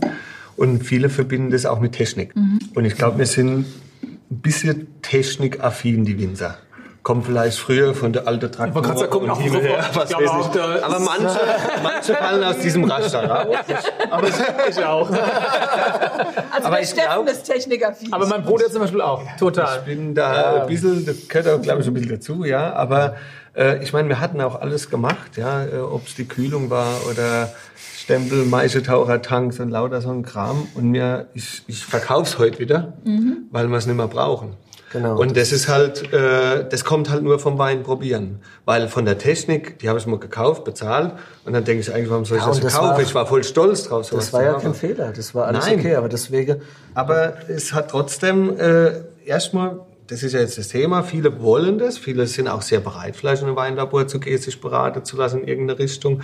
Aber die Frage ist ja wieder das, kommen wir zurück auf den Horizont, was probiere ich, wo will ich hin? Und wenn ich dann sage, okay, das führt mich aber nicht zu dem Ziel, und dann muss ich halt was ändern. Aber das ist, glaube ich, genau das, was ich gelernt habe, als ich bei euch war, dieses Rings-Credo, sag ich mal. Also möglichst keine Technik, den Trauben mit nichts zu Leibe rücken, komplett naturnah arbeiten. Ja. Im Weinberg wird alles gemacht, im Keller wird eigentlich nichts mehr gemacht, nur noch beobachtet. Es wird nichts mehr, nix mehr ist, glaube ich, auch. Wir sagen das immer, gekonnt ist nichts tun. Ne? Genau. Nee, aber, so habe ich es nicht nee, gemeint. Nee, nee, aber, nee, wir sagen das immer. Ja. Also ich glaube, es geht euch ähnlich. Und trotzdem ist es natürlich so, dass du halt auch im Keller alles, was du im Wingert gemacht hast, auch immer noch kaputt machen kannst, wenn du genau ja. das, wenn du viel zu sorglos mit deiner Traube umgehst. Mhm. Das ist genau, was, was du sagst ich meine, wir, wir, wir haben eine Sortierung aufgebaut, die war, das ist Technik im Prinzip. Ne? Also du hast einen Sortiertisch und ein ganz Klar. toller Abbehrer, nochmal Sortiertisch. Und dann wird sortiert, und gerade wenn es an der Rotwein geht. Und also das hat ja schon ein bisschen mit was Technischem zu tun und mit einem großen Bewusstsein, was man macht. Ist wie ne? so ein Rütteltisch, ne? wo die drüber ja, laufen und dann holt ihr jede ne? raus, die euch nicht gefällt, oder genau, wie? Oder Stiele. Oder Stile. Aber das ist ja was, das, das kostet auch Geld, das ist nicht gerade mhm. günstig für den Effekt, weil das sagt jeder irgendwo, ähm, wenn ich mal Traube abwehr, dann gibt's auch Rotwein. Ne? Und da kannst du jetzt, ah nee, aber es ist, du kannst es dann machen noch und das ist wie immer, Rotwein geht halt noch mal, hat, finde ich, äh, das ist, will ich nicht nur über Rotweiß sagen, aber das ist schon noch einmal so eine gewisse Technik, wo du brauchst, wenn du jetzt dieses ganz 100% saubere Lesegut willst, ohne, ohne Grünteile zum Beispiel. Und das geht, das wird sehr, sehr teuer. Das ist Technik, aber mhm. auch Manpower, ne? weil du musst dann die, die Dran stehen und sortieren halt. Es ist viel Zeit, wir stehen bis nachts um 1, 2 dann im Keller ja. äh, und, und sortieren das und schütten es und pumpen es nicht und so. Und das ist einfach in das, und du brauchst auch viel Maischetanks. Das ist selber wieder wie mit dem Weißwein. Du hast einfach nur mal einen Punkt mhm. mehr. Deswegen ist bei uns das Kältehaus auch so groß, weil wir, wir haben 30 Maischegärbehälter und das ist einfach, und auch eher klein, nicht groß. Und das ist halt nur für diese zwei nicht, Wochen. Das heißt, ihr macht das, das mit der, das, ihr schüttet, das machst du, glaube ich, auch. So. Du ja, pumpst genau. auch nicht, du schüttest genau. auch. Aber das ist echt halt das Nervische, ne? weil du, du denkst halt, das könntest du dir sparen. Mhm. Im Prinzip geht's aber nicht. Ne? Das, das genau. ist eher so die Perfektion, das, das perfekte Lesegut vom Weinberg in den Keller zu genau, transportieren. Genau. Und, und, im Keller, glaube ich, jetzt wenn wir von früher her wieder reden, äh, mhm. äh, mit der Kühlung, mit Reinzuchthäfen, mit dieser, sagen wir, mit dieser ängstlichen Ausbauweise, ne? wo ich alles äh, an den Wein wieder dran schütte, um irgendwas rauszuholen. Ich habe ja aber gar nichts Falsches reingemacht. Ich habe ihn ja super behandelt. Ich habe die Traube schonend behandelt. Ich habe alles raussortiert. 100% gesund. Und 100% gesund. Und da dann, brauchst du auch nichts dran schütten. Genau. Ja, und an nichts wegnehmen. Und an nichts wegnehmen. Wir verarbeiten das ganze Produkt eigentlich mittlerweile, ja. auch im Weißwein. Es wird gar nichts mehr rausgenommen, auch kein also Trug mehr und nichts. Nicht ja. filtriert, ne? Zum Beispiel. Aber ja. nicht auf die Flasche, immer, auch im Herbst. Okay. Ja, unfiltrierte Weißweine gibt es auch. Gibt's okay. Auch. Ja. Aber, aber nichts machen im Keller, das ist auch so lapidare Sache. Und da wolltest du ja sagen, im Prinzip ist das ja nicht nichts machen. Ich meine, du stehst nee. im Januar da und probierst jetzt 100 Weißburgunder. Genau. Und wir probieren jetzt alle relativ viel die nächste Zeit, weil das ist viel beobachte. Ne? Und du, es passiert wahnsinnig viel im Kopf. Was mache ich mit dem Tank, mit dem Tank? Wo passt der rein? Wie entwickelt es sich? Muss ich dann von der Hefe nehmen genau, ne? Genau. oder nicht? Und das ist, das hat ja nichts mit mit äh, Schönung oder Technik zu tun. Das ist einfach nur Handwerk. Genau, aber für mich ist das halt immer ein wichtiger Punkt, wenn man sagt, man arbeitet Bio und man macht, dass da auch keine Schönung irgendwie stattfindet. Das finde ich irgendwie Auch im Biobereich erlaubt, muss man mal sagen. Ja, das ist eher, gibt's, genauso Sachen. Eher eigene Überzeugung. Weil du nichts falsch machst, musst du nichts verändern. Das ist genau, genau das, was du, weil immer, ja, du hast ja richtig gesagt, wenn du was reingibst, nimmst du was raus. Wollt ihr mal erklären, was eine Schönung bedeutet? Boah. Nein, im Endeffekt nehmen wir die Sache, die oftmals auch zum Beispiel ähm, zum Thema Stabilität genommen wird. Ganz natürliche Sache. Ja. Du hast zum Schwefel. Beispiel, nee, nee, nee, nimmst zum Beispiel Bendonit, ein Dreischicht-Tonmineral, das du nimmst, um mhm. den Wein zu stabilisieren, dass du keine Eiweißausfällung hast. Das nimmt aber, wenn du so einem Wein das gibst, das ist Tonerde, das ist nichts anderes mhm. und trotzdem verändert es Küge im Wein. Ja. Ne? Mhm. Oder, oder noch simpler am Anfang Sedimentation. Du kannst dem Wein die Zeit lassen, dass die Trubteile, also wenn die in der Schwebe sind, wenn du Most abpresst, mhm. sind Sachen der Schwebe, das ist der Most trüb. Und du willst dann zum Schluss, dass es sich einigermaßen klärt. Mhm. Jetzt könntest du mit Enzyme klären, mhm. könntest es draufgeben, dann würde es das relativ schnell gehen, der Prozess. Mhm. Es beschleunigt. Aber auch da wieder hast du vielleicht als Winzer das Gefühl, du gibst was zu, was vielleicht noch mehr Prozesse beschleunigt mhm. oder den Wein halt einfach in seinem Gefüge verändert. Und was wir ja wollen, so unverfälscht vom Stock bis in die Flasche. Und genau aus dem Grund machst du das dann nicht, sondern verzichtest lieber drauf und mhm. verzichtest zum Beispiel genauso auch diese Bentonitschönung wie kannst du das im Endeffekt ähm, vermeiden, indem du dem Wein vielleicht dann auch länger Zeit gibst? Der hat Schwankungen dann manchmal auch, wenn es kälter ist, wärmer ist oder auch einfach Zeit, um sich Zeit selbst zu stabilisieren. Zeit, ist Zeit um sich selbst zu stabilisieren. Mhm. Dann brauchst du das halt auch nicht. Oder gehst du ja. auch das Risiko ein, dass du sagst, im Zweifelsfall, liebe Leute, ja, wenn ihr ihn falsch lagert und er ist zu warm geworden, ja, dann wird er vielleicht trüb, sorry, ja. aber mhm. deswegen ist es trotzdem äh, handwerklich gemachtes gutes Produkt, Produkt ja. was viel, viel mehr Wertigkeit mhm. inne hat, als wenn wir das jetzt totschönen, dass du, genau. egal wo du das lagern kannst, im Schaufenster bei 40 Grad, Korken ja. fliegt raus und trotzdem ist es noch hell. Ja, also das ist ja nicht unsere Idee. Mhm. Genau. Weil das war so ein Punkt, ne? du hast eigentlich zu mir gesagt, du kannst ja heute eigentlich alles mit so einem Wein machen. Ja, da gibt's ja wie so einen Chemiebaukasten, da kannst du ja quasi alles machen. Kannst du auch theoretisch. Ja. Also wenn du zum Labor gehst und sagst, ich äh, bin nicht so zufrieden und dann packt der halt so einen Kasten aus, wie ein Arztkoffer. ja, dann, dann, äh, es ist ja so. Und deswegen äh, das, das stört einem ja, wenn man, also sowas will man ja, da denkt man ja gar naja, nicht nach, wenn man ein Naturprodukt erzeugen will. Und wenn ich ein Naturprodukt genießen will, wie schütze ich mich davor? Wie kann ich das? Du gehst natürlich ins Labor und probierst selbst. Nein, und, ich meine als Verbraucher. Als Verbraucher, als Verbraucher. Nein, ganz ehrlich, du musst, und das ist ja das, was momentan so wichtig ist in der Zeit, wo wir nicht die Möglichkeit haben, dass es Leute gibt, die draußen über das erzählen, was wir machen, dass wir halt einfach das, was wir tun, nach außen tragen. Mhm. Du musst im Endeffekt die Brands finden, die Weingüter finden, wo du weißt, wie sie arbeiten. Ja. Es ist natürlich ein bisschen mehr informieren drüber, aber das ist im Endeffekt unser Grundstock, von dem wir momentan leben, auch weil die Leute, mhm. wir haben ganz, ganz viele Leute, das ist bei euch sicherlich genauso wie bei uns auch, die die zu uns kommen, die wissen, das ist absoluter Genuss. Ihnen geht's mhm. gut nach. Sie ja. wissen einfach, das ist äh, genauso gemacht, wie man sagt. Das ist kein Fake, sondern die Weine halten die sind besonders in ihrer Qualität. Mhm. Und ich glaube, das müssen wir nach Hause tragen und dann weiß es auch. Und das, genau. ist, das gibt mhm. dir dann die Sicherheit. Und sicherlich nicht, sorry, sowas ist nicht für 5 Euro zu machen. Nee. nee. Und dass du halt also Art Gläsernie sagen wir, Manufaktur bist, genau. wo du halt in den Keller gehen kannst und du siehst, was auf der Tanks, was auf der Fässer mhm. ist. Und da gibt es nichts zu verbergen dann. Ja. Ne? Und äh, das ist schon so dann der Unterschied zu einem anderen erzeugte Produkt, industriell erzeugte Produkt. Jetzt sprechen ja viele über Naturwein. Was heißt denn dann Naturwein eigentlich? Was ist Im denn das? Im Prinzip ist Naturwein die Definition schon sehr alt. Ne? Mhm. Also die, äh, das darf man ja eigentlich nicht vergessen. Ne? Also das ist eigentlich im Prinzip Naturwein von früher gesehen. Es ist einmal so will äh, nicht angereichert, nicht äh, entsäuert und lediglich der Schwefel. Ist der Schwefel, mhm. klar. Jetzt kann in man Mini, sagen, in Minimenge. Genau, mhm. der eigentlich das früher einfach schon immer dazugehört. Ich meine, das ist 2000 Jahre alt. Äh, mhm. Äh, dieses Konservierungsmittel benutzen wir ja wirklich in Dose, die mir sagen, dann nicht nur der Wein braucht, sondern mir sagen, dass er braucht, weil wir diese Flasche in 30 Jahre noch trinken wollen, mhm. im Optimalfall. Ne? Mhm. Wir haben immer noch einen, einen Weißwein äh, 19, der keinen Schwefel hat, äh, der man nur minimal Schwefel für die Füllung. Es ist alles möglich. Das kannst du machen, wenn du, wenn du das unbedingt willst, denn das ist für mich auch ein Zeitgeist. Aber es hat für mich nichts mit der Definition Naturwein zu tun, nur dass kein Schwefel drin ist. Mhm. Eher mit, wie der Wein behandelt wurde. Ich finde wichtig, dass du, auch wenn du keinen Schwefel zugibst, immer noch schmeckst, wo es herkommt. Und das ist, das also zumindest wenn du, wenn du in die Richtung, also das ist ja für uns zum Beispiel, für, für euch auch, ihr schreibt ja auch drauf, wo es herkommt. Ja. Ich glaube, Herkunft ist für uns ja schon ein entscheidender Punkt. Schon, ja. Und ich finde immer wieder, ja, und Haltbarkeit auch, aber ja. ich finde immer wieder, wenn du Weine unfiltriert, ohne Schwefel probierst, die halt eher diese sagen wir mal, modernere ja. Idee von äh, Naturwein. Du schmeckst nicht mehr, wo es herkommt. Schmeckst manchmal noch die Rebsorte raus und dann hast du manchmal auch, bei der sehr gute Sache schmeckst aber, aber sehr wenige, finde ich. Und manchmal hast du auch Sachen, wo du wirklich sagst, okay, du hast mir jetzt fünf Weine gestellt, im Endeffekt sagst du, die gehen alle in dieselbe Richtung. Und so das Thema Finesse und Feinheit und Tiefgang, das geht dann oftmals auch verloren. Und deswegen hab, haben wir uns auch ganz bewusst dafür entschieden zu sagen, wir sind sehr behutsam und achtsam mit Schwefel, aber wir setzen ihn ein. Sehr gern, weil wir okay. wissen, wie es altert.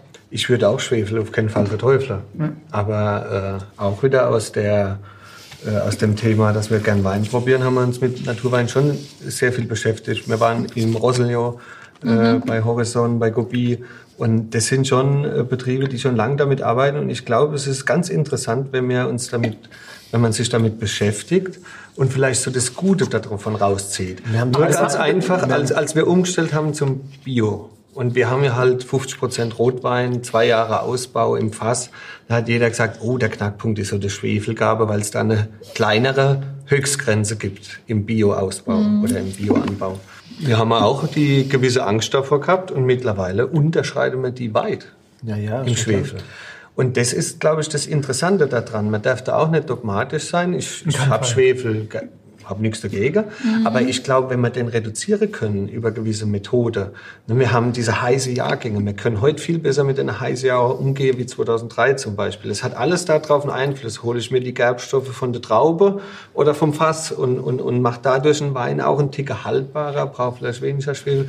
Ich glaube, das ist äh, eine ganz interessante Baustelle. Man darf halt das nicht vielleicht ins Extreme treiben, auch dazu neigt man vielleicht ein bisschen in Deutschland, es gleich wieder so marketingtechnisch auszuschlachten. Immer wenn Zude vorsteht, ne? Genau. Habe ich schon mal gelernt. Genau. Ich glaube, man muss das so ganz sanft einfließen lassen, weil es, glaube ich, ein ganz guter Ansatz ist, weil es auch aus heißen Gebieten kommt und wir werden ja immer wärmer. Ich glaube, das ist ein mhm. ganz interessanter... Ich habe mich vor, oh Gott, auch schon ein bisschen länger her, viele mit beschäftigt, damals auch so dieses ganze Amphore-Thema und so ja. weiter. Jacobi und sowas gesagt so, oder gerade aus dem Roussillon. Was mir damals so aufgefallen ist, dass das wahnsinnig beeindruckende Weine waren, waren, aber auch du auch enorm viel Schwankungen hast zwischen der Flasche, zwischen der einzelnen Flasche. Ja. Du hast, ja. dieselbe Wein, ja. zig Flaschen nebeneinander. Manche, manche waren sensationell, manche waren klar die sechs. Mhm. Und das ist und so was, wo ich gesagt habe, das muss ich auch wollen. Ne? Aber ja, du hast, eben, du hast eben richtig gesagt, man soll die positive Einflüsse mitnehmen. Das, Und das ist was, was wir müssen, immer. Genau. Deswegen fahren wir ja immer noch, das geht euch ja genauso wie uns auch. Wir fahren draußen rum, wir, wir probieren mit Kollegen, wir sprechen mit Kollegen, wir tauschen uns aus, um einfach zu lernen, um unser das, was wir hier machen, unsere Idee noch weiter zu optimieren. Genau. Also ihr arbeitet eigentlich kompromisslos immer am besten Ergebnis, permanent. Ja. ja. Kann man sagen, oder? Wenn man jetzt kompromisslos ist im Weinbau, dann ist es einmal der Fokus, Fokus auf die besten Lagen, auf die besten Böden. Ja, gehört dazu. Ja, gehört dazu. Ein Baustein. so, was gehört noch dazu? So ein Qualitätsdenken, dass man eben sagt, wenn ein Wein nicht gut genug ist. Jetzt die Reben, die Selektion haben wir vorher noch gehabt. Eine Selektion, also ja, dass man eben... Reben, die Böden, die Reben. Ja. Hoffentlich gut Wetter. Einfach auch eine nachhaltige Bewirtschaftung des Bodens. Auch da siehst du ja auch, wir sind jetzt auch da beide Biobetriebe. Ich glaube, auch da, das hat einen Grund, wenn du dich mit, mit hoher Weinqualität beschäftigst, kommst du ausnahmslos an dem Thema Bio, biodynamischer Weinbau nicht vorbei, weil es einfach auch da wieder die Punkte, die man aufnimmt, der noch mehr Sorgsamkeit, noch mehr Einflüsse aufnehmen und eben zu, zu transportieren in deine Bewirtschaftung. Wir haben heute die Möglichkeit, bei dem Thema Bewirtschaftung noch viel, viel mehr zu machen, als das, was uns früher je bewusst war. Mit den Böden kannst du so viel machen auf natürliche Art und Weise. Du kannst deine Rebe so viel zurückgeben, so viel Power geben, im positiven Sinn, dass sie einfach widerstandsfähig sind gegen die Themen, die wir heute haben.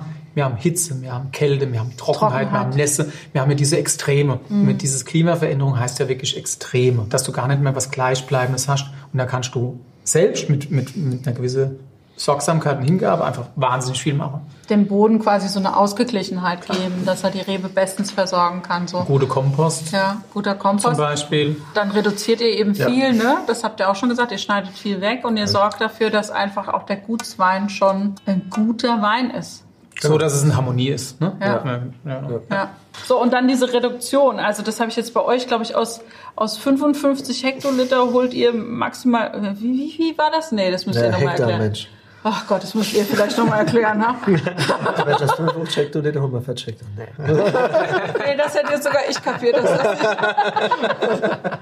Ach, Nee, aber Mensch. das, aus relativ viel Rebfläche kommt wenig Flasche raus. Ja. Ja, das ist der Durchschnittsertrag im Genau. Endeffekt. Ich meine, das ist eins der größten Grundlage, glaube ich. Wenn man äh, ein, ein, ein komplett durchdacht guter Betrieb ist, dann hat es ja nicht nur mit einem Spitzewein zu tun, sondern mit allem. Ja. Und das ist halt mal, wenn ich die Fläche hab und ich hole da nicht so viel raus, dann ist das, glaube ich, eines der wichtigsten Bausteine. Ne? Weniger Und das ist halt, mehr, genau. Und 55 Hektar, äh, Jetzt habe ich euch durcheinander gemacht.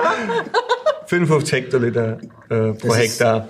Und dann habe ich halt einfach einen sehr, sehr tiefen Durchschnittsertrag Man über die ganze schon, Fläche. Du bist ja am Durchschnittsertrag der Betrieb.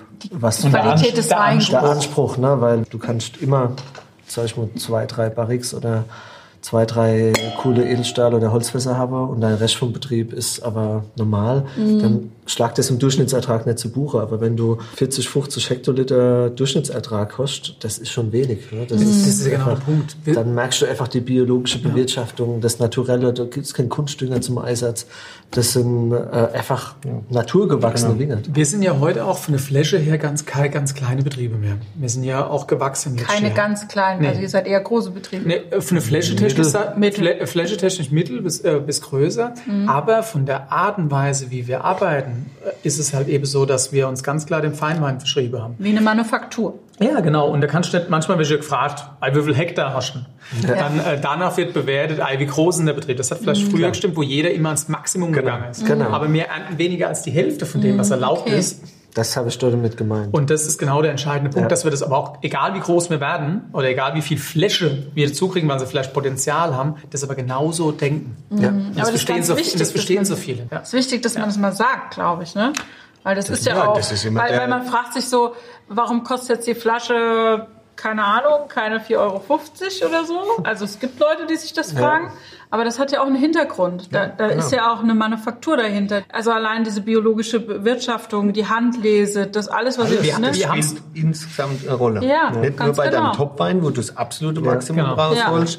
Bei alle Weine steckt das gleiche Grundgedanke Genau, hinter dran, die Erträge und das Ganze, das spiegelt das alles wieder. Sind wir mal ehrlich, wenn du den gleichen Grundgedanken hast, dann ist ja eigentlich auch der Gutswein schon in der gleichen Stufe behandelt, sozusagen. Also So ist ihr, es auch. ihr, ihr, So ist es. ihr Das ist ja dieser Gedanke, was, was uns am Burgund so fasziniert, wenn du die Top-Betriebe im Burgund siehst. Äh, trinken Bourgogne Blanc und dann Bourgogne Rouge, das ist sensationell. Mhm. Ja, klar, die Kühe ist Premier Cru, Grand Cru. das liegt aber, dann an der speziellen Lage. Aber die Behandlung aber ist die genau Behandlung die ist die gleiche. gleiche. Das ist, das ist ja genau und das der ist das Anspruch Gute. Deswegen, Ja. deswegen kann man nicht sagen, oh, Gutswein ist was Minderwertiges. Im Gegenteil, das ist dein, deine Visitekarte Finde vom ich auch. Weingut. Und das ist die Visitekarte und ich finde, du hast die Möglichkeit heute bei uns hier in Deutschland, du kriegst so eine hohe Qualität für einen echt coole Preis. Ja. Das muss man einfach sagen, immer noch. Ne? Ja. Äh, da kann, also das ist schon Wahnsinn, was da passiert. Freue ich mich auch drüber. Nee, aber das, das, ist, das sollte man, das ist das sollte man bin ja auch, Verbraucher, das ich sollst du kann. wirklich zum Schluss auch nur wahrnehmen. Das ist Genau. so. Ne? Da Ja. musst du mal in andere Länder gehen. Wie, wie hoch du da gehen musst, bis du dasselbe Genau. Qualitätslevel hast. Ja. Das ist halt das Coole, diese Inspiration, was du dann von außen mitkriegst. Gerade aus, kann man ja schon sagen, aus Kann Burgund. sagen, ja. und, und wenn du das dann, äh, wenn du das dann siehst bei gewisse Weingüter, wenn du dann den normale Riesling trocken probierst, das war wie ganz früher Riesling Spätlese trocken. Ne? So, Ja. Das steigst halt auf ein ganz anderes Niveau ein, weil alle Weinberge gut sind. Schon von Grund auf. Und der gut Anspruch bewirtschaftet ganz oben Genau. anfängt. Ja. Ja, er macht halt einen geilen Wein, was soll ich denn sagen? Können wir da mal drauf trinken? Ich habe schon wieder nichts. Jo, Ich habe alle, ja. Ich habe äh, hier so eine, Ja, trinken wir mal den. Ja, auch, ich würde gerne leer trinken, ne? Oder Ja, ja, da kann ein bisschen Luft. ich finde, der interessiert mich wahnsinnig. Okay, Schnellfragerunde. Nicht denken, antworten. Achtung, Steffen, mit welchem Wein verführst du deine Frau? Riesling Gutswein. Andi? Ah, Muscatella. Ah, trocken oder, oder Trocken zum Glück, Trocken, ja. trocken zum Glück, okay. Mittlerweile. Mittlerweile.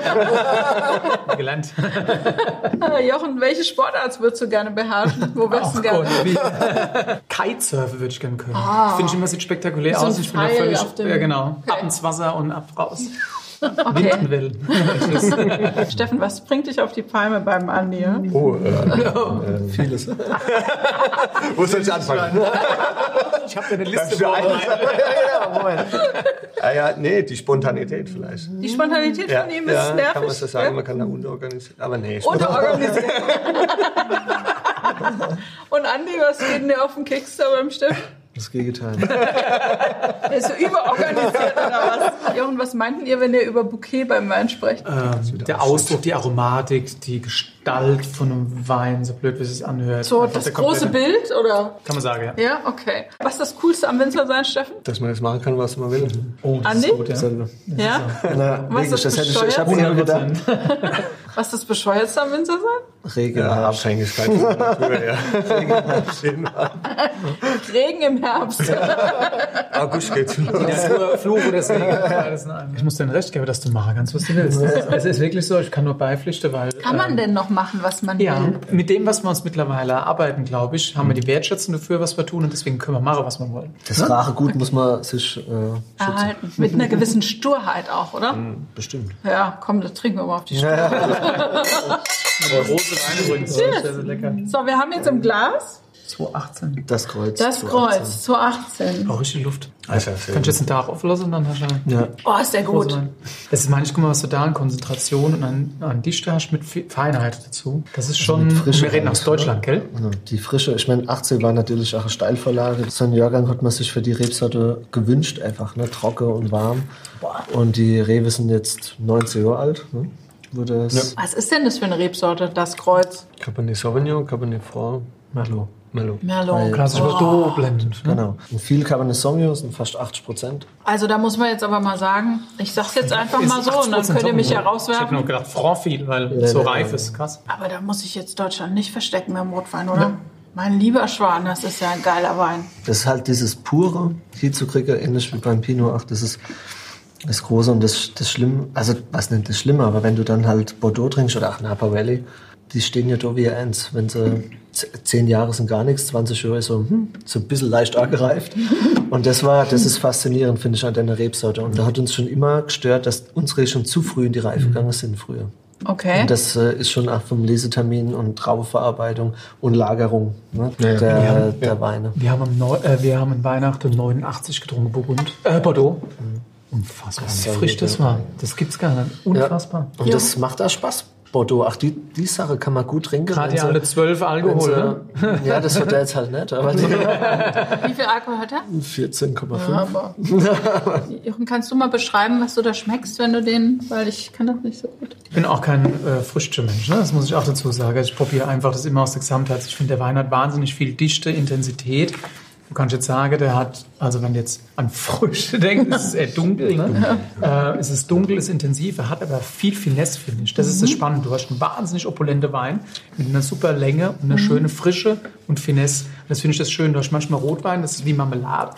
Und das ist gar nicht der Fall. ist sondern du nicht- hast unheimlich viel Durchgängigkeit und es belebt eigentlich. Ja, du trinkst so einen Wein und der belebt dich. Das finde ich Was ist das, was ich vorne an den Zähnen spüre? Sind es die Tannine? Schon Tannin. noch Tannin. Tannin. Das, das, Das ist, deswegen ist es sehr das- jung. Deswegen habe ich eben gemeint, der Wein, das ist aber ein Langläufer auch, Das gereift und dann wirst ganz, ganz viel Spaß haben. Und das wollte ich gerade ansprechen. Das finde ich persönlich ist das größte Credo am, am bessere Rotwein ist die Tanninqualität, weil es darf natürlich leicht sandig sein, aber sandig mehr nicht. Sandig. Und, Und nicht und hart. genau und nicht hart und grün, weil wenn die Zunge richtig pelzig wird, so richtig, dann wird es auch nie richtig reif. Das wird die ist, nicht hier. Nee, aber das ist durch so leicht fast süßliches Tannin. Mhm. Es macht natürlich trocken, aber eher vorne an der Zungenspitze. Genau.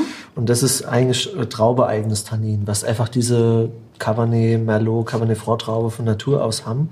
Und, aber wir versuchen das sehr, sehr schonend zu extrahieren. Also wir probieren echt die, die Maische sehr oft, äh, wenn, der, wenn die Gärung läuft und dann, wenn die Gärung beendet ist und dann probieren wir die, den frisch vergorenen Wein. Und es kann sein, dass sie früh von der Maische müssen, es kann sein, dass sie ein bisschen länger draufbleiben dürfen, aber äh, wir legen auf diese, auf diese Tanninqualität echt extrem viel Wert, weil genau was du sagst, Rotwein soll auch Spaß machen, wie ein Weißwein. Und auch Bordeaux-Rebsorte können Spaß machen, wenn es nicht zu überextrahiert ist. Und das ist auch ein Fehler, was wir vielleicht Früher auch in der Vergangenheit oft ja. gemacht haben. Auch beim Weißwein. Alles, Auch Das ich ja auch Weißwein ein Paradebeispiel ist dafür. Ne? Das also habe ich auch gelernt. Ne? Das Vorher ist- ist es echt so, du, weißt, du hast, wolltest was gut machen, du hast es Genau. übertrieben und dann hast du gemerkt, boah, das, das reift niemals. Ne? Also das ist zwar, du hast zwar immer gesagt, es reift, aber es reift nicht. Und die, und die Weil es nicht, ähm, nicht, nicht stimmig war. es genau, dem und das Level ist- das ist auseinandergebrochen. halt- Ja. Richtig. Und das ist halt echt krass, weil äh, du kannst du echt äh, übersteuern. Ne? Und das ist halt immer noch so ein Punkt, da sind wir immer noch am Lernen und probieren immer mehr aus. Und da hilft uns auch wieder das neue Weingut extrem, weil wir äh, von, der, von, von, der, von der Kapazität der Maischebehälter und von der Verarbeitung der Traube echt doch viel mehr machen konnten. Und das hat uns gerade leichter machen Genau, konnten. leichter. Ja, wir haben früher mit dem genau Eimer alles reingeschüttet in die Maischetanks. Ne, und das war mal cool, eine Zeit lang, ne, weil man so, so hipstermäßig unterwegs ist. Aber, aber das machst du nicht ewig. Ne? So, also ihr denkt jetzt, ich bin fertig hier mit der Schnellfragerunde? Nein. Beeindruckendste Auslandserfahrung in Sachen Wein, Jochen? Burgund. Ehrlich? Champagner. Champagner Das ist doch. beides, also Burgund und Champagner ist beides, aber Champagner, ich fand Champagner total spannend, äh, das Thema, weil auch viel mit Zeit geht, weil auch viel mit Konsequenz geht. Die sind ja auch sehr stur in ihrem Tun, was sie machen, sehr feste Regularien und dann auch zu erkennen, wenn du mal so Grundweine probierst, und auch aus verschiedene Jahre probierst und das dann küvertiert, wenn das zusammenkommt, das ist schon krass, was du da machen kannst. Also das, da habe ich auch viel abgeleitet für uns. Auch da wieder das Thema Durchgängigkeit. Man denkt ja immer, so ein Sekt Grundwein das ist immer nur grün und jung, aber auch da geht es um Reife und da geht es um Durchgängigkeit. Und je, auch je hochwertiger das Produkt ist, in Anführungszeichen, umso hochwertiger ist hinterher auch der Champagner. Ich war jetzt mittlerweile schon dreimal dort oder sowas, oder, oder ich würde gerne öfter hin, aber da kannst du schon viel mitnehmen, gerade für das Thema Weißwein bei uns. Ja. Und Burgund ist mir als erstes eingefallen, weil es natürlich auch so Passt, ne? inspiriert Ja, immer ja, von doch. dem, was trinken wir hier den ganzen Tag. Ja. Das ist ja so. Das ist nicht nur, weil wir sagen, Trinken Burgund ist Burgund hochwertig. Nein, aber man trinkt es viel. Man trinkt viel, weil es inspirierend ist. Ne? Weil es Ja. inspirierend ist. Und manchmal merkst du, wo es einfach steht, wo du merkst, okay, das ist Old Fashion. Und manche merkst du, wo einfach out of the box sind. Und wo du sagst, und du lernst aus jedem Schluck Wein, wo du trinkst, lernst du was. Ja. Aber auch nicht überall. Und es gibt ja auch wahnsinnig viele Bereiche noch da. Ne? Die Unterschiede, auch äh, die, das denkt man ja auch manchmal, man hört ja immer nur Champagner und kennt ein paar große Betriebe, die sicherlich einen tollen Job machen, wo aus viele Regionen was zusammenkommt. Wenn du dann aber mal kleinere Häuser gehst, die nur aus einer Region kommen, aus einer Ortschaft kommen, dann kommen Sachen raus, das ist teilweise irrsinnig gut. Und das probiere ich auch gern und ich leide vom Champagner tatsächlich unheimlich viel ab für Weißwein. Ja, den Vintages hast du ja eigentlich auch so gemacht. Zum ne? Beispiel eine, eine Sache zum. Beispiel, ne? für, für so ein Thema, wie kriegst du Riesling ein bisschen besser transportiert, weil doch immer viele Angst haben vor sauer und Riesling muss nicht sauer sein. Riesling hat am Anfang natürlich, wenn es jung ist, Eck im Kante und die meisten haben keine Zeit mehr. Also probieren wir es halt mal so. Ist so. Ja. Äh, Steffen, was kann dein Bruder gar nicht? Komm, Das kannst du gar Ehrlichkeit ist nicht. key jetzt hier. Bauen. Bauen. Habt ihr gerade gemacht, gell? Ja. Und Andi, was kann der Steffen nicht? Englisch.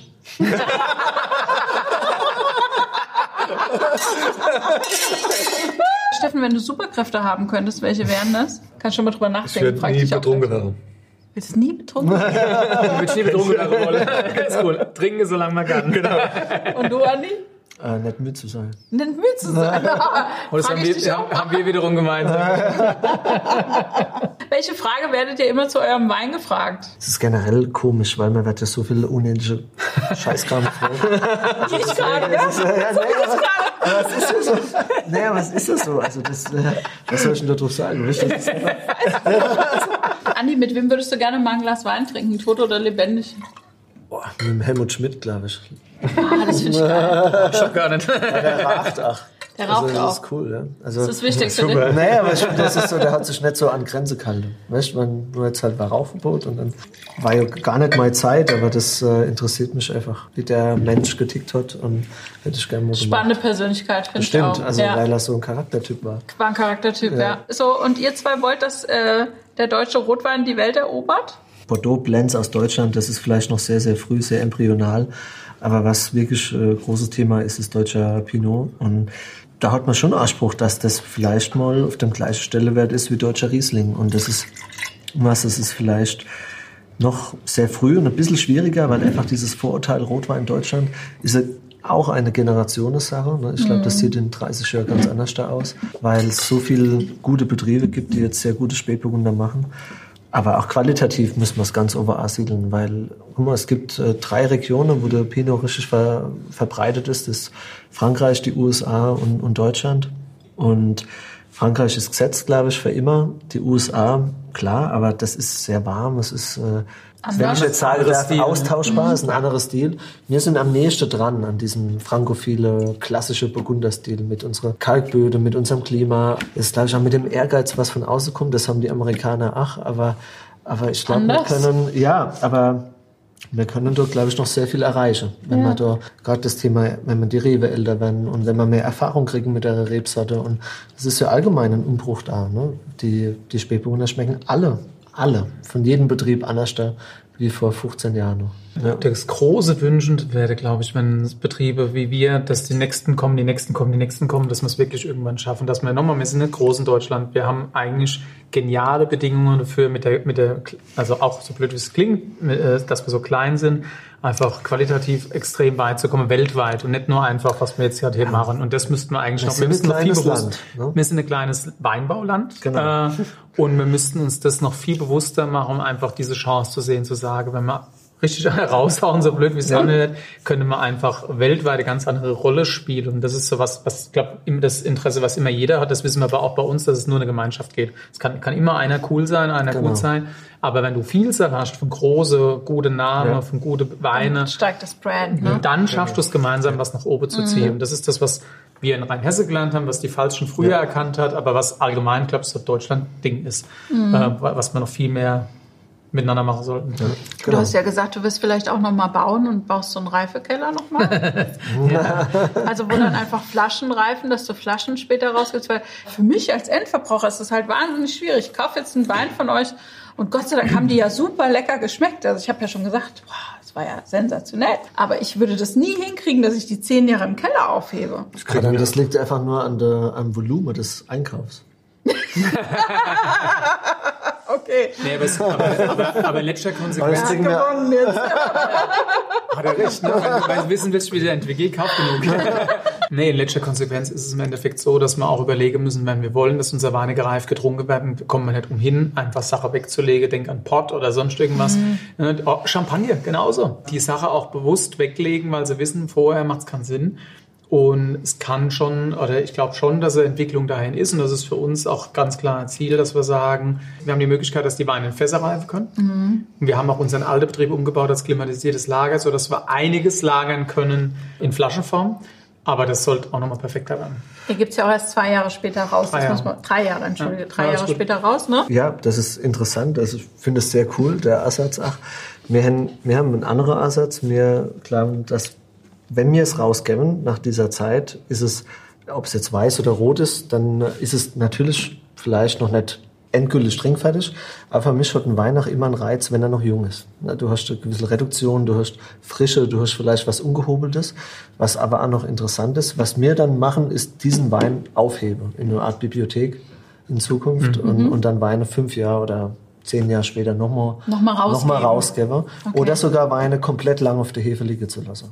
Das ist ein anderer Ansatz. Das Das ist- ist, beides, so, beides cool, finde ich. Weil wir haben halt gemerkt, dass wir noch Riesling jetzt 2019, wenn wir jetzt dann Ende 21 sind, sind die 19er meistens immer tief dann drin. Hm. Ne? Und, und dann musst du, wie lange gehst du dann? Nach drei Jahren ist vielleicht das Fenster, geht's wieder auf. Fängt's aber, an. Genau, aber vorher ist schwierig. Ne? Also wir haben es bei uns, durch das, dass wir seitdem eine neue Keller haben, lassen wir die Sache ja zwei Jahre auf der Hefe liegen. Das heißt Ja. jetzt zum Beispiel auch 19 liegt bei uns noch komplett im Fass, ist nicht gefüllt. Es wird jetzt erst im März gefüllt und dann sind die Weine erst mal zu. Das ist ganz normal. Wobei ich finde, das, was sie von dem Hefelager mitkriegt haben, die haben eine Durchgängigkeit und das ist was, was wir auch merken im Vergleich zu früher, da waren die Weine immer verblockt. Und jetzt haben sie Durchgängigkeit, brauchen Ja. aber trotzdem mehr Zeit. Und dann haben wir so dieses Drei-Jahr-Fenster, wo wir sagen, da kommen sie das erste Mal raus. Und nach fünf Jahren sind sie eigentlich erstmal perfekt, muss Ja. man wirklich sagen. Ja, Und genau. fünf Jahre schaffen wir auch nicht, ohne Frage. Aber wir haben gesagt, diese drei Jahre müssen wir zumindest ermöglichen, weil vorher die Leute es einfach nicht verstehen in unserem Fall. Ne? Absolut. Und ich sehe das auch so, du hast recht. Gutsweine würden wir immer frisch rausgeben. Auch Ortsweine geben wir ein bisschen früher raus. Du merkst einfach nur zum Schluss, was reden wir beim Lagewein, über die paar Flaschen, die wir haben. Mhm. Und da willst du zumindest versuchen, es so perfekt wie möglich rauszugeben. Auch wenn es nicht immer, Ja, ja. immer schon am Punkt ist. Aber ich glaube einfach da auch grundlegend generelles Bewusstsein. Es muss die ausnahmslos Top-Qualität sein. Das Genau. muss uns alle klar sein. Und egal, wie es machst. Und das ist eigentlich für die, für die Reife dann am Schluss, was ein, ein Moorstein oder ein Saumager braucht, da brauchst du eigentlich zehn Jahre plus. Genau. Ne, wenn das, Das ist eigentlich- was, weil das ist Zeitraum. äh, zu sehen wie ein Grand Cru. Und die äh, brauchen einfach hier wahnsinnig viel Zeit. Das ist richtig. Guck mal, wenn du jetzt einen 2002er trinkst oder einen 2004er von. Trink jetzt 2012, 2011, 2009, 2008. Aber Das jetzt ist wirklich toll. für mich das Größte, wenn ich jetzt sehe, wird ein 2002, 2004er 2002, 2004. äh, Kirchenstück Moorstein, Spektakulär. äh, äh, egal von welchem. 2001, 2002, 2004. Das ja, also es ist, genau. Stimmt dann was mit mir nicht, dass mir die Weine jetzt hier schon schmecken? Nein, du trinkst ja kein frisch. Lebendig. Ja, aber es heißt ja nicht, dass die Weine vor, vor 18 Jahren dann scheiße waren. Es geht ja, Ja, einfach für uns darum, dass das Potenzial einfach sich noch mehr entfaltet. Du hast mehr jetzt hier, du hast, du hast, ich finde, du hast viel Potenzial und, Viel. je, und, und das wird aber, der Wein zeigt ja vielleicht noch mal ein paar Facetten mehr, wenn er einfach Genau, hat. genau. Und eigentlich sagt man, ein sehr, sehr guter Wein. Ausnahmeweise schmeckt fast immer. Ja, das ist doch, aber das ist doch Ja, gut. aber es ist wirklich Man muss so. nicht so Das viel drüber Das reden. ist, eigentlich, das ist eigentlich die perfekte Weinbeschreibung, ne? Schmeckt eigentlich immer. Das kommt halt Ja. nicht immer vor, aber so eine Ausnahmeweise ist echt oft gut. Also die FAZ hat über euch geschrieben, die Brüder Rings sind qualitätsfanatische Naturmenschen, denen auch der größte Erfolg ihre urpfälzische Grundentspanntheit nicht austreiben kann. Lockere Pelzer Buwe eben. Sag mal das Buwe. Buwe. Schon. Das ist das, Jugend, das, ist das jugendliche Aussehen. Ja. Hast du den Ring geworfen? Ja, da haben sie Ja, recht, oder? haben sie recht. Haben Sie recht. Also ich finde es sensationell und es ist äh, ja auch etwas, was mich an, an dir immer so begeistert, Jochen, dass du, dass da von, von dieser beschworenen Arroganz keine Rede sein kann, dass ihr alle total auf dem Boden geblieben seid und einfach, einfach, ich sag's mal so, einfach einen geilen Wein machen wollt und dass das das Bestreben ist und das finde ich saugut. Das muss ich jetzt einfach mal so sagen. Also auf euch alle. So. Hat schon- Ja, Ich habe nicht viel trinken. Entschuldigung. du weißt halt, was gut ist, gell? Andi? Ich hab, das schnell ja, deswegen, leer. ich habe mal auf dem Jochen sein Weißburgunder nochmal nicht schon. An der Riesen komme ich schon nicht drauf. Den hat er ganz da hinten hingepackt. Jochen, aber jetzt beim nächsten Mal. Oh, das war ja Kaba, ist noch ganz, guck mal. Ey, Alles gut. Jochen, beim nächsten Mal haben wir, haben wir auch wieder ein ganz spannendes Weingut zu Gast. Ah, Und Witz, oder? Jochen, beim nächsten Mal haben wir auch wieder ein ganz spannendes Nee, zu Gast. haben wir. genau, äh, nochmal ein Brüderpaar, was wir einladen wollen. Äh, die wissen nichts von ihrem Glück, das machen wir jetzt Oh. aber einfach. Ähm, ich habe auch leider, ich hatte Flasche, aber die haben wir mittlerweile leider leer du getrunken, ne? Genau. Ja, dann war sie gut. Die war gut. auch ein, ein Brüderpaar, was uns miteinander verbindet, äh, und zwar die Brüder Klump Mhm. aus Baden. Die machen tolle Burgunderweine, rot wie weiß. Also Markus und Andi Klump ähm, aus Baden. Und ja, die haben wir beim nächsten Mal dabei. Super, freue ich mich drauf. Markus Sehr und cool. Andi Klump. Und jetzt euch erstmal vielen Dank fürs Dasein. Sehr War gerne. schön. Danke, Jochen. Ja, vielen Dank. Tschin, tschin. Ja, Danke für die Einladung. Ja. Ja. Bis zum nächsten Mal. Dann bis in zehn Jahren, wenn die Weine dann so reif sind, wie Trinkbar du sie willst.